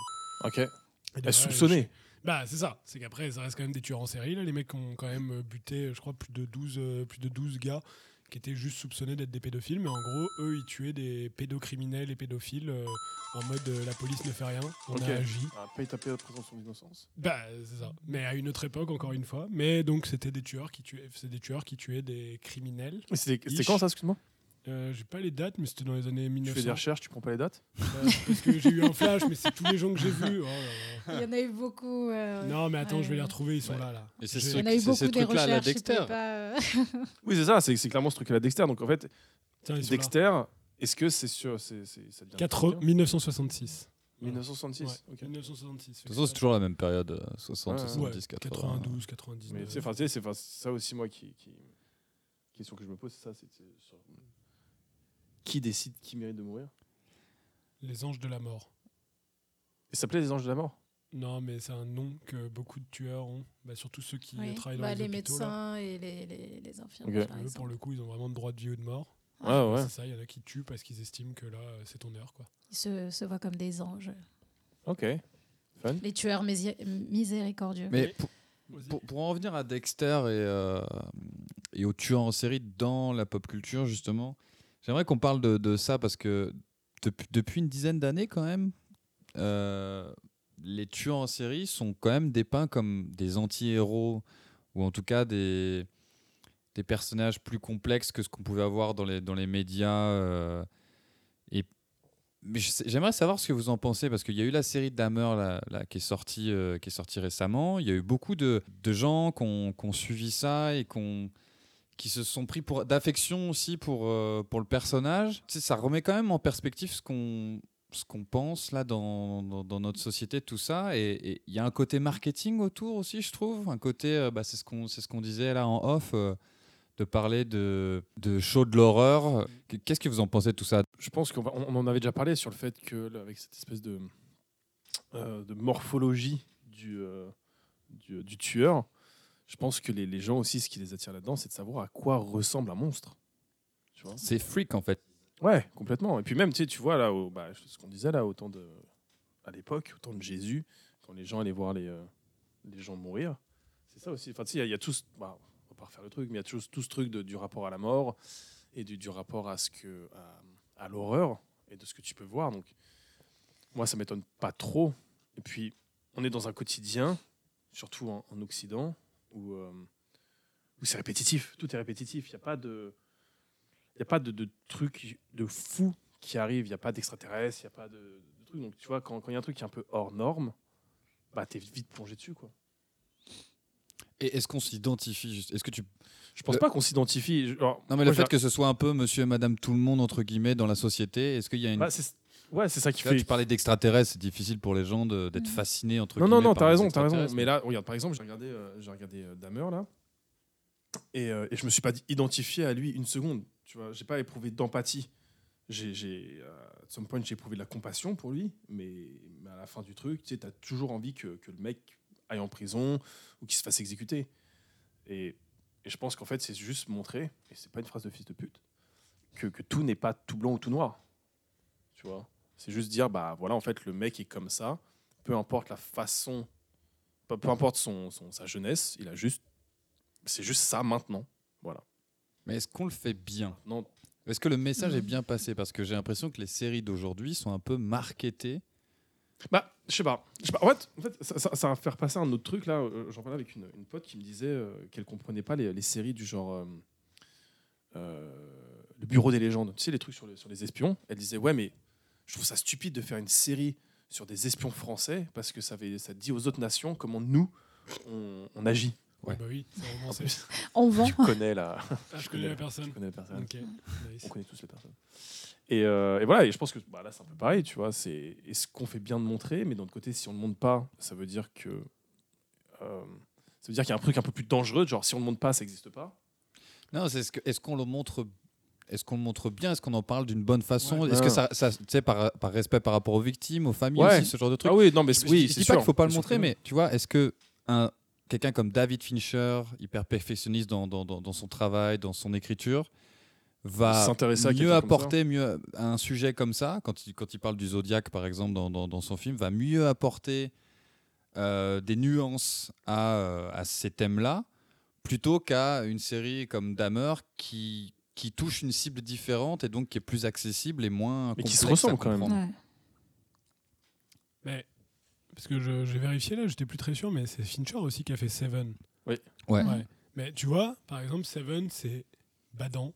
Genre, ça fait réfléchir quand même. Il y a tout un délire un peu mystique. On comprend le côté serial, euh, serial killer, pardon, avec euh, justement le, le côté très euh, fanatique, religieux et tout ça. Puis c'est- le twist est glauque, mais c'est- pour moi, ça il n'y a pas de personne réelle qui est citée. Genre, le gars, c'est pas une personnalité qui a existé. Il y a pas. En fait, ça, c'est que oui, tu peux t'inspirer à la limite de vrais crimes, mais est-ce qu'il y a besoin de mettre en scène et de faire incarner quelqu'un qui a vraiment existé? Surtout que c'est, encore une fois, c'est assez récent. Parce que c'est ça, genre tu vois, il y a des gens, ils deviennent fans d'eux, t'as des gens qui les excusent, t'as des gens qui se déguisaient en ça à Halloween. Genre au bout d'un moment, tous les gens qui se déguisaient en clown, là, euh, quand- parce que c'était la mode de hit, tous les gens qui se déguisent en, en Jeffrey Dahmer parce que Mm. c'est stylé de se déguiser en Jeffrey Dahmer. En fait, genre je vois pas. Genre très bien, t'es fasciné, bah fais comme tout le monde, mets des posters sur les murs ou autre, mais là tu te déguises en quelqu'un qui a véritablement existé et qui a tué des gens. En fait, c'est. Bah, en fait, je sais pas, il n'y a aucune projection, il n'y a pas d'empathie, c'est juste, oh, c'est cool, c'est passé sur Netflix, fait que forcément, c'est stylé, donc on peut le faire. En fait, je trouve que les gens se. ça- ce que ça fait, en fait, c'est que ça déconnecte de l'horreur de ce qu'on Ouais. te montre vraiment. C'est sûr. Genre, Parce euh, que en fait, les, les gens, les gens se déguisent pas en Dahmer, par exemple. Ils se déguisent en la version de Dahmer qu'ils ça. ont vue sur Netflix. c'est. Ouais. Mais sauf qu'ils comprennent pas l'impact que ça. a. Non, du tout, t'inquiète, t'inquiète. Mais euh, non, mais en tout cas, c'était juste pour dire que moi, personnellement, j'avoue, à part Mindhunter, je ne regarde, j'ai regardé aucune série de, de tueurs en série parce que tout simplement, je, je trouve ça en fait très très glauque. T'as jamais regardé Euh, Dexter? Non. Parce que Et je le comprends laboratoire de pas- Dexter? Je comprends pas l'intérêt. Le laboratoire de Dexter, très bon ça. ah, mais en vrai, la- la- le côté justement, je préfère regarder les séries où ils résolvent les enquêtes plutôt pour comprendre un peu la mécanique plutôt que de regarder juste Ouais. genre une partie romancée de ça parce qu'en soit tout ça, ça, c'est romancé, c'est le mot, ça, je parce qu'on n'était pas avec eux au jour le jour, on n'était pas là au quotidien. Genre, le gars, il peut raconter ce qu'il veut. Enfin, je sais pas. C'est juste qu'en fait, tout ça, c'est basé sur le fait que, oui, c'est des récits. Oui, c'est ce que l'enquête a démontré. Oui, c'est ce qu'on a trouvé chez lui et tout ça. Mais encore une fois, on n'était pas dans sa tête. Ça se trouve, quand il tuait, c'était le vide intersidéral. Pour lui, c'était tuer comme euh, éclater un moustique entre ses mains. Et sauf que là, tu essayes de le rendre un petit peu, genre, c'est ça, tu essayes de créer un sentiment de genre, ah, ça pourrait être quelqu'un que tu pourrais connaître, ou on pourrait lui trouver une forme de, de raison ou autre. Et ça me, ça me dérange profondément. Voilà. Ouais. Et je trouve qu'il y en a de plus en plus, effectivement, en ce moment. Netflix rend ça très cool.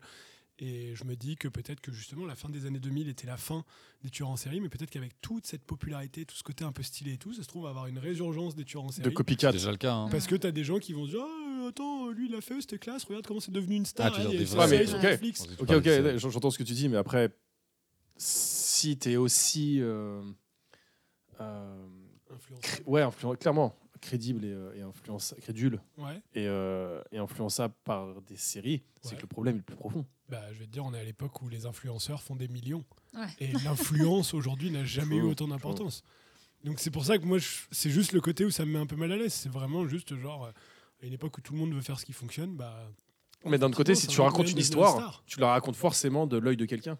Ouais, Donc que ce soit euh, Finch ou que ce soit ces, ces espèces de, de, de, de merde de documentaire, genre euh, secret d'actualité ou quoi. Mm. Je vois pas trop le. Bah, c'est juste, est-ce qu'il n'y a pas suffisamment d'histoires à raconter pour pas être obligé de raconter celle de monstres comme cela en fait? Sûrement, Mm. sûrement. Mais après, ça veut dire que c'est toi qui décides. originales en fait. Erwan, ça veut dire que c'est toi qui décides de ce qui doit être raconté ou pas? Non, non, non. C'est toi qui choisis. En, même Oui, temps, si, oui. si- en même temps, si les gens regardent pas. tu sais qui faisait ça? Mussolini. Ouais, non, encore une fois, encore une fois, c'est vrai. C'est les gens- les fasciste. clients, Mais c'est oui, les c'est clients ça. qui- C'est les clients qui font en sorte que ça fonctionne et Netflix, ils, ils suivent la clientèle, quoi. Ça dégueule Bah, de ça, hein, ça, Netflix, euh, hein. Pas Que Ouais, mais c'est une loupe.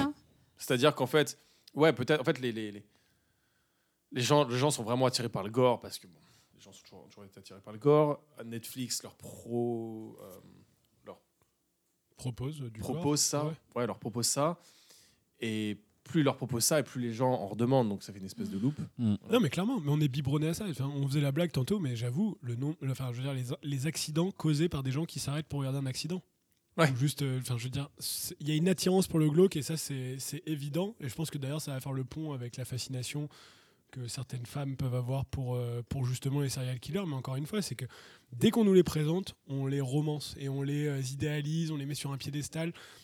Alors qu'en vrai, encore une fois, c'est juste des mecs dégueulasses qui tuaient de façon dégueulasse. Je suis d'accord. Après, après tu, tu regardes quand même un support télé, un, un média, un média visuel Mm. dont la finalité est quand même euh, un moyen économique. Tu regarderais pas forcément un- une série ou un documentaire sur un mec dégueulasse où tu verrais qu'il est, qu'il est torture, tu verrais ça. Donc il faut que ça appelle le client, il faut que ça appelle le spectateur. Donc je pense qu'il y, y a aussi un truc, et en fait, tu l'as tu l'as très bien dit tout à l'heure, en fait, les, gens qui se déguisent, bah, c'est ça en fait, c'est qu'ils se déguisent selon la culture et pas selon le fait réel. Ouais, non, Char- mais- Charles Manson, c'est là, qui est, qui est, euh, considéré là comme enfin, une espèce de, de demi-dieu là dans, dans- dans sa secte, bah, c'est aussi par rapport à, s- à- à la vision qu'on a fait de lui. Oui. Donc ça revient à un truc. Je me suis perdu. Non, mais ça revient au fait que c'est ça, suis genre que ce soit dans des journaux, dans des séries, dans des films, il faut vendre en fait. Exactement. Ouais. L'affaire du petit Grégory, c'était ça. hein. Ouais, mais Ah, mais oui, totalement, ouais, c'est ça. mais c'est ça, c'est comment t'informes. Non, non, vas-y, vas-y. Non, vas-y, vas-y. Non, vas-y. euh, Non. Parle, parle, ça pas. Erwan a embrassé Julie. On vient de se rouler un patin. Euh, non, mais Tu rajouteras les bruitages. Non, non, mais c'est parce qu'en fait, je pense aussi le, le problème, c'est que euh, le médium cinéma ou même euh, télé ou euh, le, le fait que ce soit une série, c'est que comme tu as dit, ça raconte une histoire et il y a un personnage. Et en fait, je pense qu'il y a une déconnexion par rapport à l'horreur des crimes où en fait, on, on est juste en face de sa télé, on n'est pas face à la réalité.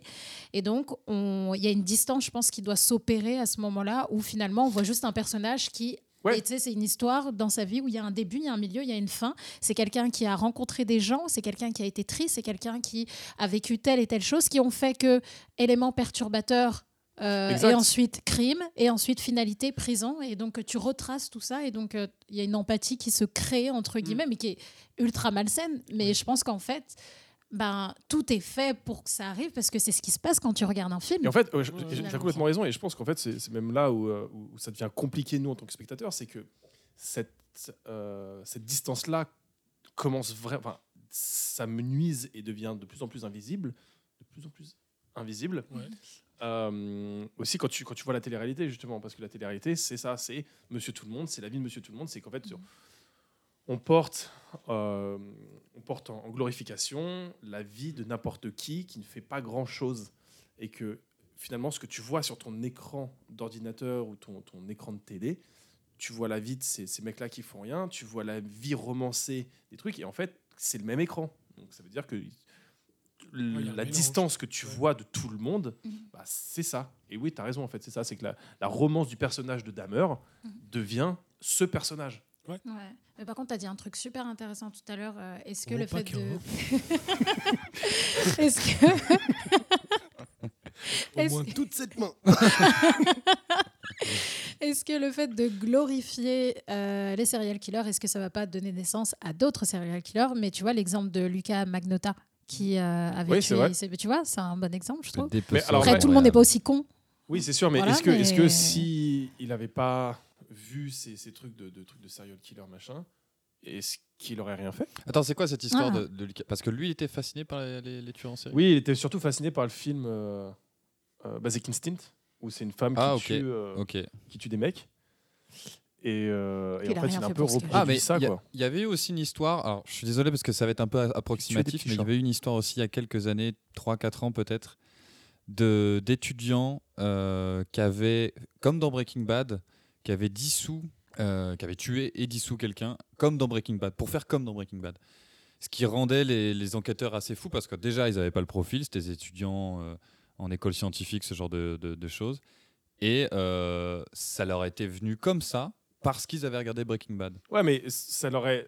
J'ai toujours du mal avec ça. C'est oui, ça leur est venu comme ça, mais mais qui dit pas que euh, avaient lu un autre livre ou ils avaient vu quelqu'un dans la rue ou s'ils avaient juste vu leur leur leur boule de savon qui flotte dans l'eau là, tu sais le truc qui se dissout et qui fait de la mousse. Ouais. Ils se sont dit ah putain, ce serait marrant si ça c'était de l'acide et que en fait euh, ta boule de savon bah c'était un corps. C'est c'est intéressant cette défense du ça nous est venu comme ça, parce que je pense pas que ça vienne comme ça à n'importe qui. Parce que justement, genre, euh, oui, peut-être qu'à fortiori, il y aura peut-être beaucoup de copycat, peut-être qu'il y aura beaucoup de gens qui s'inspireront de ça ou qui essaieront de faire mieux, ou effectivement de marquer l'histoire, parce qu'il y a aussi ça, tu as des gens qui veulent juste exister. Et je pense qu'aujourd'hui, il y a beaucoup de gens qui sont là-dessus. C'est pour ça que le côté influence me dérange un peu, parce que j'ai l'impression qu'on court de plus en plus après ça, marquer quelque chose. Et, euh, mais tu vois, c'est ça, c'est que Breaking Bad, euh, des millions de gens l'ont vu.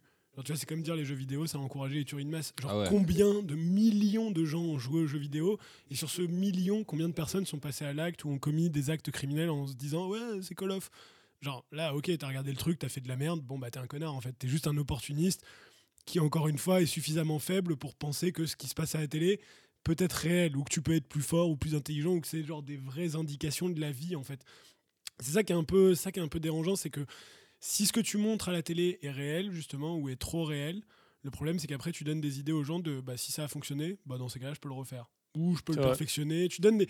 En fait, c'est ça, c'est qu'on donne beaucoup trop d'indices, on donne beaucoup trop d'informations sur finalement comment ça fonctionne, comment tu peux aussi réussir à faire ce genre de choses. Après, encore une fois, je pense que c'est pas, pas tout le monde qui tombe dans ce genre de choses. C'est vraiment un profil de personne particulière, souvent faible, et euh, très souvent, en plus, euh, c'est ça, avec des, je pense, avec de avec un côté très euh, finalement, je sais pas comment on pourrait dire ça là, mais cette, cette quête sans cesse de finalement genre comment est-ce que je peux être toujours plus vivant? Parce que je pense que quand tu tues, tu te sens extrêmement vivant, j'imagine. Oh, le blanc qu'il y a eu. Il commence à me faire un petit peu peur. T'inquiète pas, je- Ouais, et puis euh, si Breaking Bad ça influençait des gens, il y a beaucoup de gens qui seraient morts d'ennui. Mais par exemple, je- tu rabats le réel. pas mal du tout.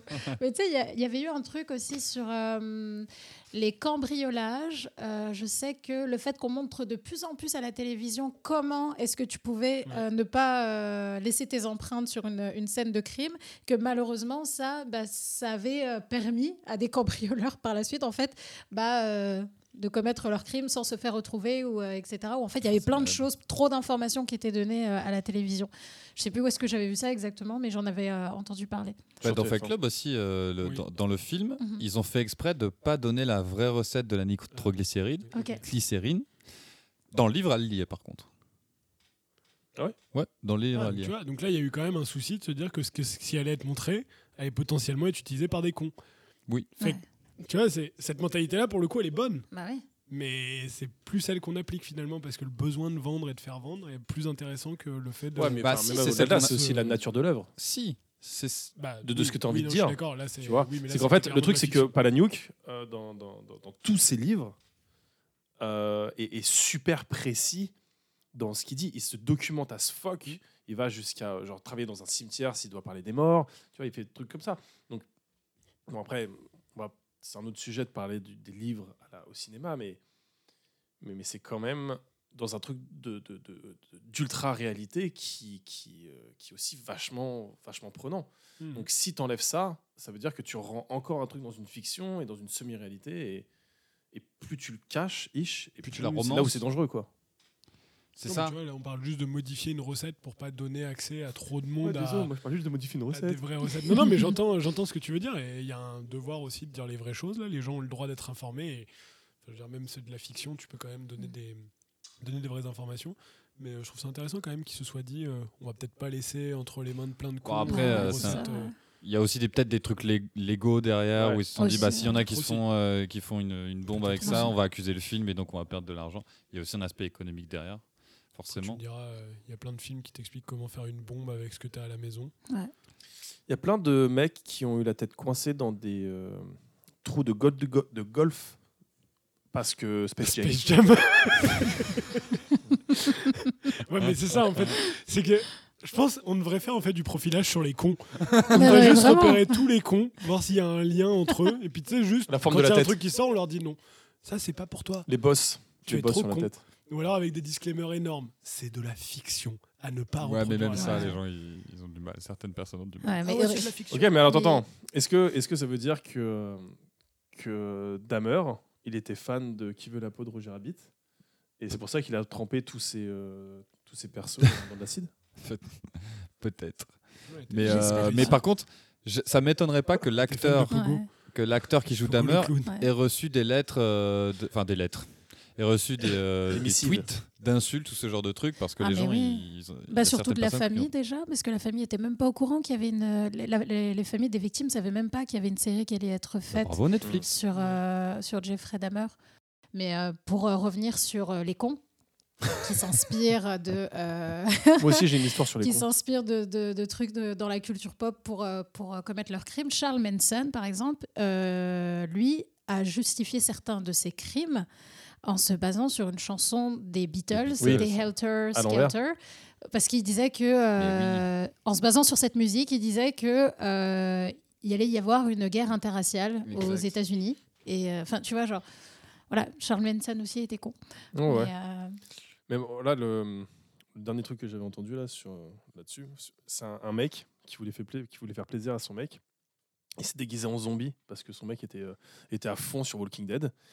Et quand il est rentré du boulot, le, le mec a fait semblant, enfin son mec a fait semblant d'être un zombie. Son mec a pris un flingue et lui a tiré dans la tête. Donc con, c'est sûr, mais il a quand même l'intelligence de viser dans la tête. Bah, tu sais que, non mais là, pour vrai, on peut rebondir sur tous les cons de trucs de fiction, mais t'as un couple d'influenceurs où le mec s'est fait tirer dessus par sa meuf parce Avec qu'il pensait que comme dans les films, s'il y avait une Bible, ça allait arrêter la balle. Non, non, non, c'est en fait, non. Alors oui. Est-ce que Oui, maintenant il je- faut je mettre suis des d'accord avec toi. sur... C'est pas, c'est pas, c'est pas à cause du, euh, c'est pas à cause d'un film. Bah, C'est parce que en fait, culture, ils, ont pensé que la Bible était tellement épaisse que ça pouvait arrêter la balle. Ouais, mais je pense que je peux te sortir au moins 10 films où le mec finalement survit et là dans sa poche il y a genre une Bible Ouais, il ou y a un, un livre truc, qui euh, retient. Il y a toujours ce, Vas-y. ce Ouais. délire de genre hey, la Bible. Vas-y. Allez. Non, non, non, non, non, non, non. T'as pas, Liste besoin, de t'as pas besoin de regarder Je dis je Les pense indices. que je peux te sortir. ok. Alors c'est parti. Il y a Soda, la bande dessinée euh, avec. Ah, pas la un série prêtre, avec, euh, non, pas la série avec. euh, Avec Kev Adams. Ouais, c'est avec Adams. Ok. Et William Ludgip.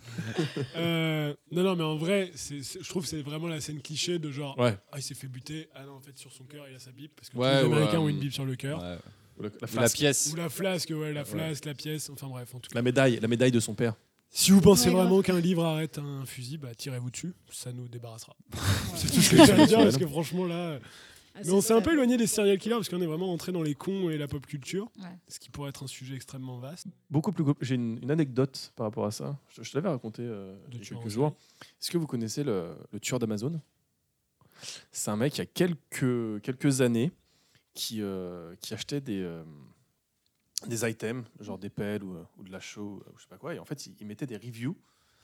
Et les reviews qu'il mettait, c'était Ouais, euh, cette pelle est, euh, est très, euh, est très coupante, enfin, elle, est- elle est très bonne, euh, surtout pour enterrer des. euh, des corps de, de 2 par 5 ou quoi. Et euh, les flics se sont rendus compte que ce qu'il disait, c'était vrai. Il disait, ouais, euh, cette show est, est très bonne pour dissoudre, surtout des corps. Bah, il le postait, et, euh, c'était vrai. Voilà. Mais ça, ça, on n'en a pas trop parlé. Mais avec le Zodiac, avec. euh, Attends, il y en avait un autre aussi. Il y en a plusieurs quand même qui aimaient bien narguer comme ça. Un peu. Il y a Ouais. un peu un sentiment d'impunité, genre Ouais, on m'attrapera ouais, ouais. jamais, je suis mieux Ouais, que le les autres. Zodiac était vraiment au-dessus. hein. Zodiac, c'était le must là. Mais il y a- comment? Kemper aussi était C'est ça, genre qui aimait bien genre être en contact avec la police, le journaliste, euh, donner des petites infos, genre il y a un petit côté, euh, ça j'aime bien, j'avoue.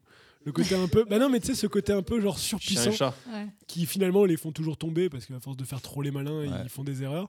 Mais c'est vrai que ça traduit quand même un peu d'un besoin finalement encore une fois de lumière, genre t'as besoin d'exister, t'as besoin de tu sais, qu'on voit ce que tu as fait, que tu sois valorisé. Genre, plus c'est dur, plus t'es fort. Titre. Ça, c'est fils de pute. Dire Ah ouais. titre, c'est fils de pute. Ok, ça envoie, ça envoie un Tudor à Magloire. Non, à Loana. À Loana, Loana, allez. Eh, si j'ai une touche avec Loana, là. eh, on va refaire la scène de la piscine, ma petite Lolo. Le mec switch. L'enfer. Allez, Loana. On peut peut-être euh, conclure là-dessus Ouais, ouais. et passer à la dernière rubrique un peu plus, euh, comment dire, Festive. festive. Voilà. C'est peut-être pas le mot, mais euh, festive. Festiroine. La petite chronique des. One. Crois que nous avons affaire à un serial killer. Un tueur en série. Et on, et on parle quand des Mongols? On a parlé Ok. toute la- toute la Moi, moi soirée. j'aurais beaucoup de choses à dire sur l'Empire mongol. Suite et fin de ce podcast avec la chronique d'Erwan. Erwan, tu vas nous parler de quoi? Alors, j'avais euh, j'avais la tâche euh, assez euh, ardue que d'organiser un petit jeu détente qu'on Oui, m'a dit. Petit challenge. Le Et là, je mets des énormes guillemets à détente. Donc euh, j'ai réfléchi. Je suis passé par euh, plusieurs idées. Je pensais vous faire des biographies de tueurs en chansons d'enfants. Peut-être un peu glauque. Peut-être un peu glauque. Et puis déjà fait, j'ai l'impression. J'avais aussi l'option de vous faire les manières de tuer les plus insolites. Mais finalement, bon. Alors je me suis dit, mais nos tueurs, ils ont du talent quand même. Ils savent lâcher des punchs à leur procès qui font qu'on les oubliera jamais. Et je me suis dit, il y en a certains qui en ont quand même lâché des belles. Et donc, je vais vous proposer un petit vrai-faux, finalement, citation de tueur. Donc, il y en a qui sont de moi. donc, attention à ne pas vous faire prendre. hein. Parce que depuis le début, euh, on sait qu'il y a des appointances. Et d'autres qui sont effectivement réels et qui sont bien des punchlines qui ont été laissés par des mecs qui étaient, euh, en tout cas, beaucoup plus proches de nous du couloir de la mort. D'accord, donc on est d'accord que si on retient ces tueurs, c'est parce qu'ils ont lâché une punchline. Et pas parce qu'ils ont tué genre des dizaines de personnes. Ah si si, c'est que je vous ai mis que des pas mal connus quand même. On, est, sur des, on est sur du gros calibre. Ok. Je vous ai mis justement des gars connus pour que ça fasse un petit peu de sens. Mais je vous les citerai, je vous citerai juste leur citation et je vous donnerai à la fin l'auteur de la citation parce que sinon ça va être un petit peu trop facile. Je pouvais pas inventer. Et le contexte de quoi il l'a dit? Bon, c'était leur procès à chaque fois. hein. Ah, toujours le procès. Oh, c'est toujours le procès. hein. Tu verras que, les- enfin, je veux dire, t'imagines la question. La réponse est assez simple. Alors, on commence? Oui. Allez, un petit peu d'entrain là On est motivé, on est motivé. de patoche. Qu'est-ce qu'on est Ok. Donc, faut prendre ça au second degré, s'il vous plaît, tout le monde. Voilà. Bah, second degré, oui et non, car euh, la plupart de ces citations seront réelles, fait que ce sera du premier Doug. Ce sera du premier non, Doug, non, comme non, on c'est dit. premier euh, degré. premier Doug. Voilà, je suis très premier Doug. Même dans mes citations à moi, c'est des trucs que j'ai dit. T'es à C'est ça. T'es à ça, la Ouais, on est d'accord. hein. Est-ce que je le refais encore une fois? Hein Non, parce que là, no joke, quoi. Je t'aurais eu l'autre fois en call cam avec New York. J'étais premier Doug, les gars. Ça, ça, dégueule. ça, C'est ça, ça, c'est. Voilà, Hop, on pas- ce personnage. Voilà, t'enverras un Tudor à David ça. Charvet. J'enverrai un Tudor à David Charvet. Classique. C'est parti. Je ne voulais pas leur faire de mal, juste les tuer. Ça, c'est toi qui as dit ça. Non, ça, c'est vrai. Ça, c'est vrai, je pense. Non, ça, c'est toi. Ouais, ouais, c'est vrai. Je pense que c'est vrai. Ah, attends, parce que, alors, Vas-y, vas-y, on a un peu de temps de toute façon. dans le Damer, là, Oui. il dit un truc un peu similaire, en mode euh, euh, je voulais les tuer vite parce que je voulais pas leur faire de mal. Là, c'est je ne voulais pas leur faire de mal, je voulais juste les tuer. C'est vrai. Je C'est suis vrai. perdu. Ok. C'est David Berkowitz, aussi connu, sous- aussi connu pardon, sous le nom de Son of Sam. Ah, c'est vrai, il l'a lâché à son procès, effectivement, quand on lui a demandé s'il avait des remords. D'accord. C'est cadeau.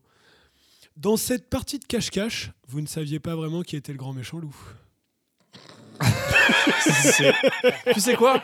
Si on mettait sur chat GPT, je voudrais faire une chronique à l'Air One, c'est clairement ça qui sortirait. C'est Erwan qui a dit ça. C'est comme les slogans de politique, en fait. Ça va Ouais, être trop clairement, ouais. obvious. Vraiment. Bon, c'est pas grave. C'est Erwan? Ah, C'est Erwan. Eh bien, oui, Eh oui, il l'a c'est dit à son procès aussi.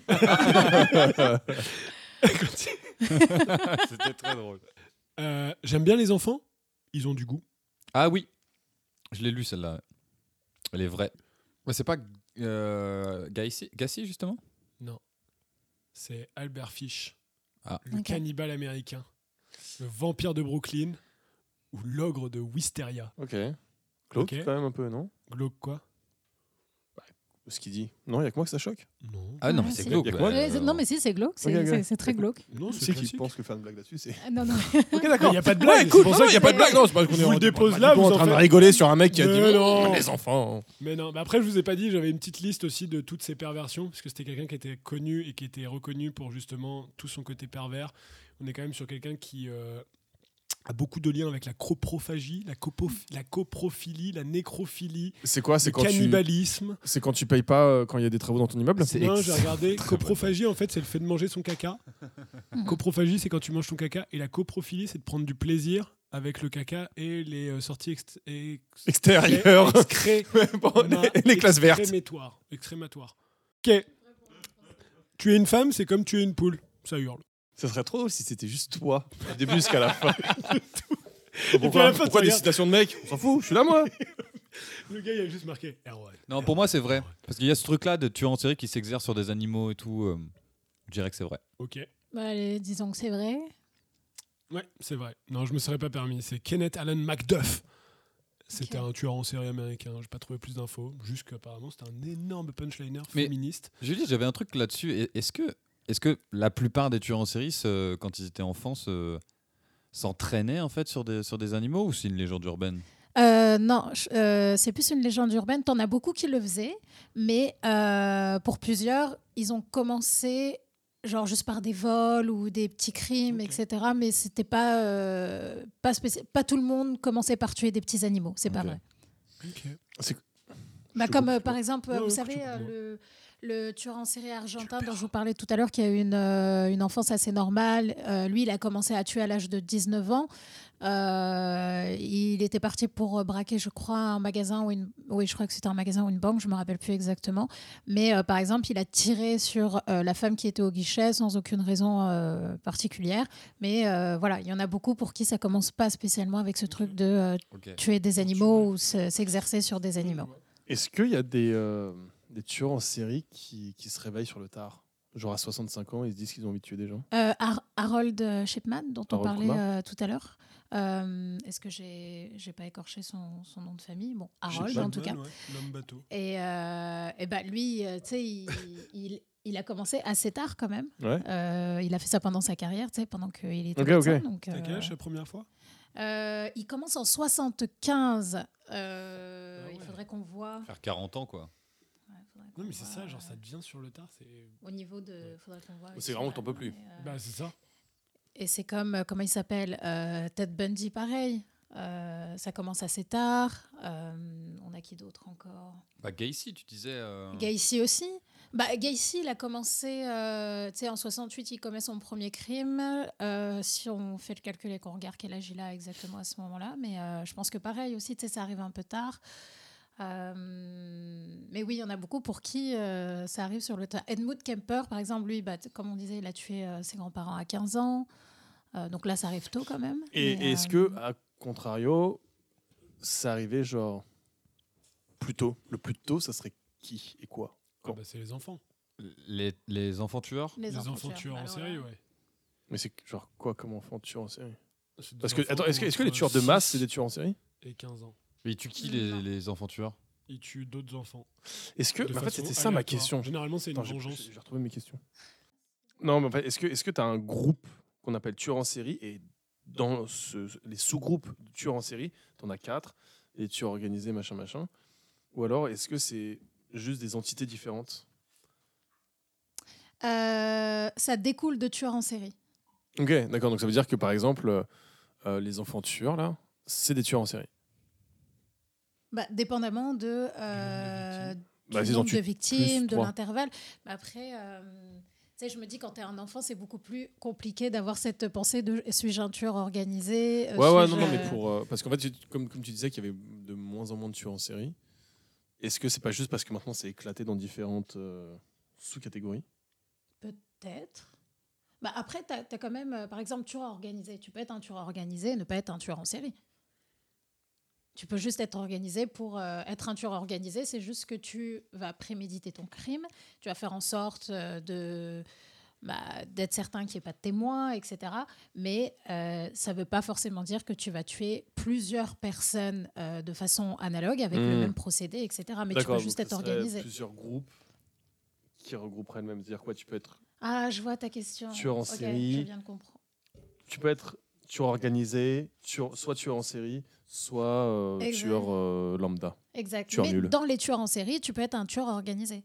Oui. Du coup, voilà, c'est C'est ça. ça. Est-ce qu'il y en a, il y en a un ou une dans l'histoire qui a eu plusieurs profils Ouais. Euh, Ah, très très bonne question. Qui Je passait par les aux quatre. victimes. Euh, alors attends. Euh, Désolé, ouais, non, ta, ta chronique. euh, Ouais, je vois ça. Non, mais là. Erwan, vraiment désolé. Honnêtement. euh, Non, j'étais en train de regarder les enfants en fait. Les enfants vous bah, l'impression- bah, pour, les... pour ceux que j'ai étudiés, je te dirais qu'ils avaient à chaque fois les, les mêmes profils généralement que, qui, Mais- qui tuaient. Mais comme on a dit, euh, un tueur en série sera considéré comme un tueur en série s'il tue de façon analogue. Et généralement, la, la victime aussi, enfin, le, le, le profil de la victime reste souvent le même. Mhm. Comme, je- comme on l'a vu tout à l'heure avec Edmund Kemper, les autostoppeuses, étudiantes, Ouais, euh, de même pour Ted. euh, mais par exemple, voilà, pour Ted. Jeffrey Dahmer aussi. Ted, mettons, la première fois qu'il a tué quelqu'un, c'était genre désorganisé, c'était sale. Mhm. Et petit à petit, il est devenu organisé. Exact. Donc ça veut dire qu'il était dans les deux catégories. Ou alors on dit que jusqu'à la fin de sa carrière, le mec est désorganisé, il est désorganisé. Euh, non, il commence par être désorganisé et ensuite il commence par euh, Bah, et ensuite il continue en étant plus organisé parce que il sait que Bah.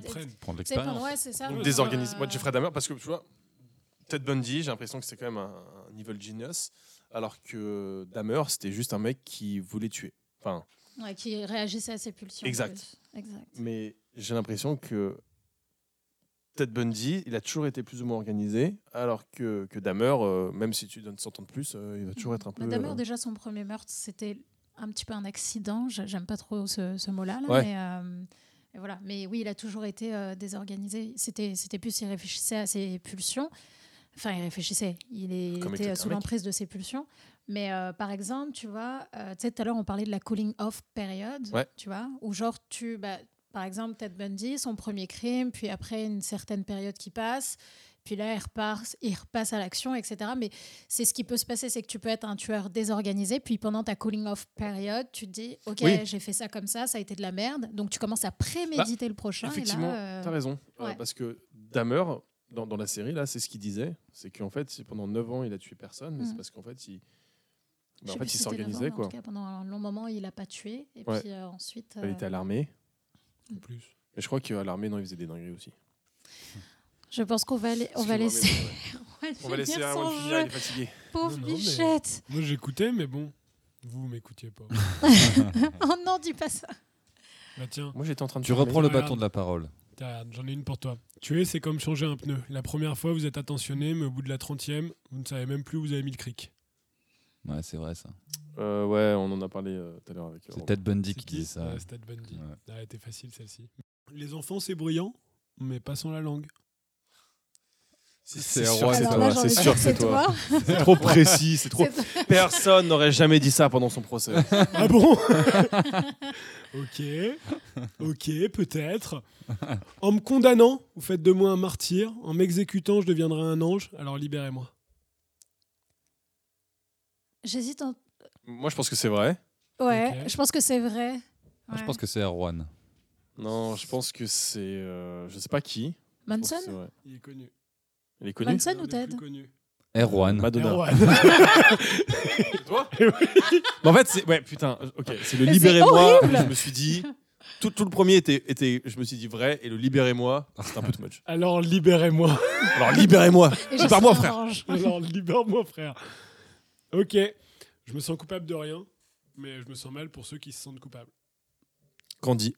Euh, oui, Je pense que c'est vrai. c'est vrai. Grand serial killer de l'histoire. Candy. Parce que je suis sûr que t'as- lancé un truc genre Jésus ou. euh, Là, là C'est pas Ed Kemper. Attends, c'est qui- c'était qui? Là, non, j'ai pas dit encore. C'est pas Ed Kemper qui disait ça? Non, c'est Ted Bundy encore. Ah. Mais voilà, ça fait le tour. Merci d'avoir Merci joué pour ce petit jeu, Erwan. petit jeu très Merci glauque, Erwan. qui a été très compliqué à écrire parce que c'était extrêmement glauque. Juste lire ces petites phrases. C'est ça. Et, Et voir à encore quel une point facilement. c'est du second degré. Ouais. Mais est-ce que le second degré peut tout passer? Premier Doug. Allez, on reprend deux heures. Premier Doug. Voilà, est-ce que le second degré peut tout passer? C'est comme dire, est-ce que l'humour, euh, on peut vraiment rire de tout, quoi? Oh, il a, il a dit, il a dit, est-ce qu'on peut vraiment rire de tout? Allez, deuxième Tudor. Quoi C'est pas une phrase. C'est pas, un- c'est pas une phrase de fils de pute, ça. C'est Est-ce une qu'on peut rire de question tout Fils de pute. Mais on, on va conclure là-dessus. Moi, je crois qu'on a fait un grand, un gros épisode là euh, qui, qui va durer bien longtemps. Merci beaucoup à tous. Merci à tous de nous avoir écoutés. On espère que cet épisode vous aura plu. Il y aura d'autres, euh, il y en aura d'autres prochainement aussi de ce type avec des invités. N'hésitez pas à nous recommander vos sujets, à partager le podcast autour de vous. Merci à vous, les amis. Merci Julie. Bah oui, Merci, merci Julie. merci à Très vous. sympa Julie. ce moment. Merci Merci à merci Romain. Merci Romain. des Tudors à tout Voilà. le monde. Bisous. Tu dis quoi Ciao. Dors sur une oreille, Romain. Je viens pour toi. Ciao tout le monde. Bye bye. Bisous.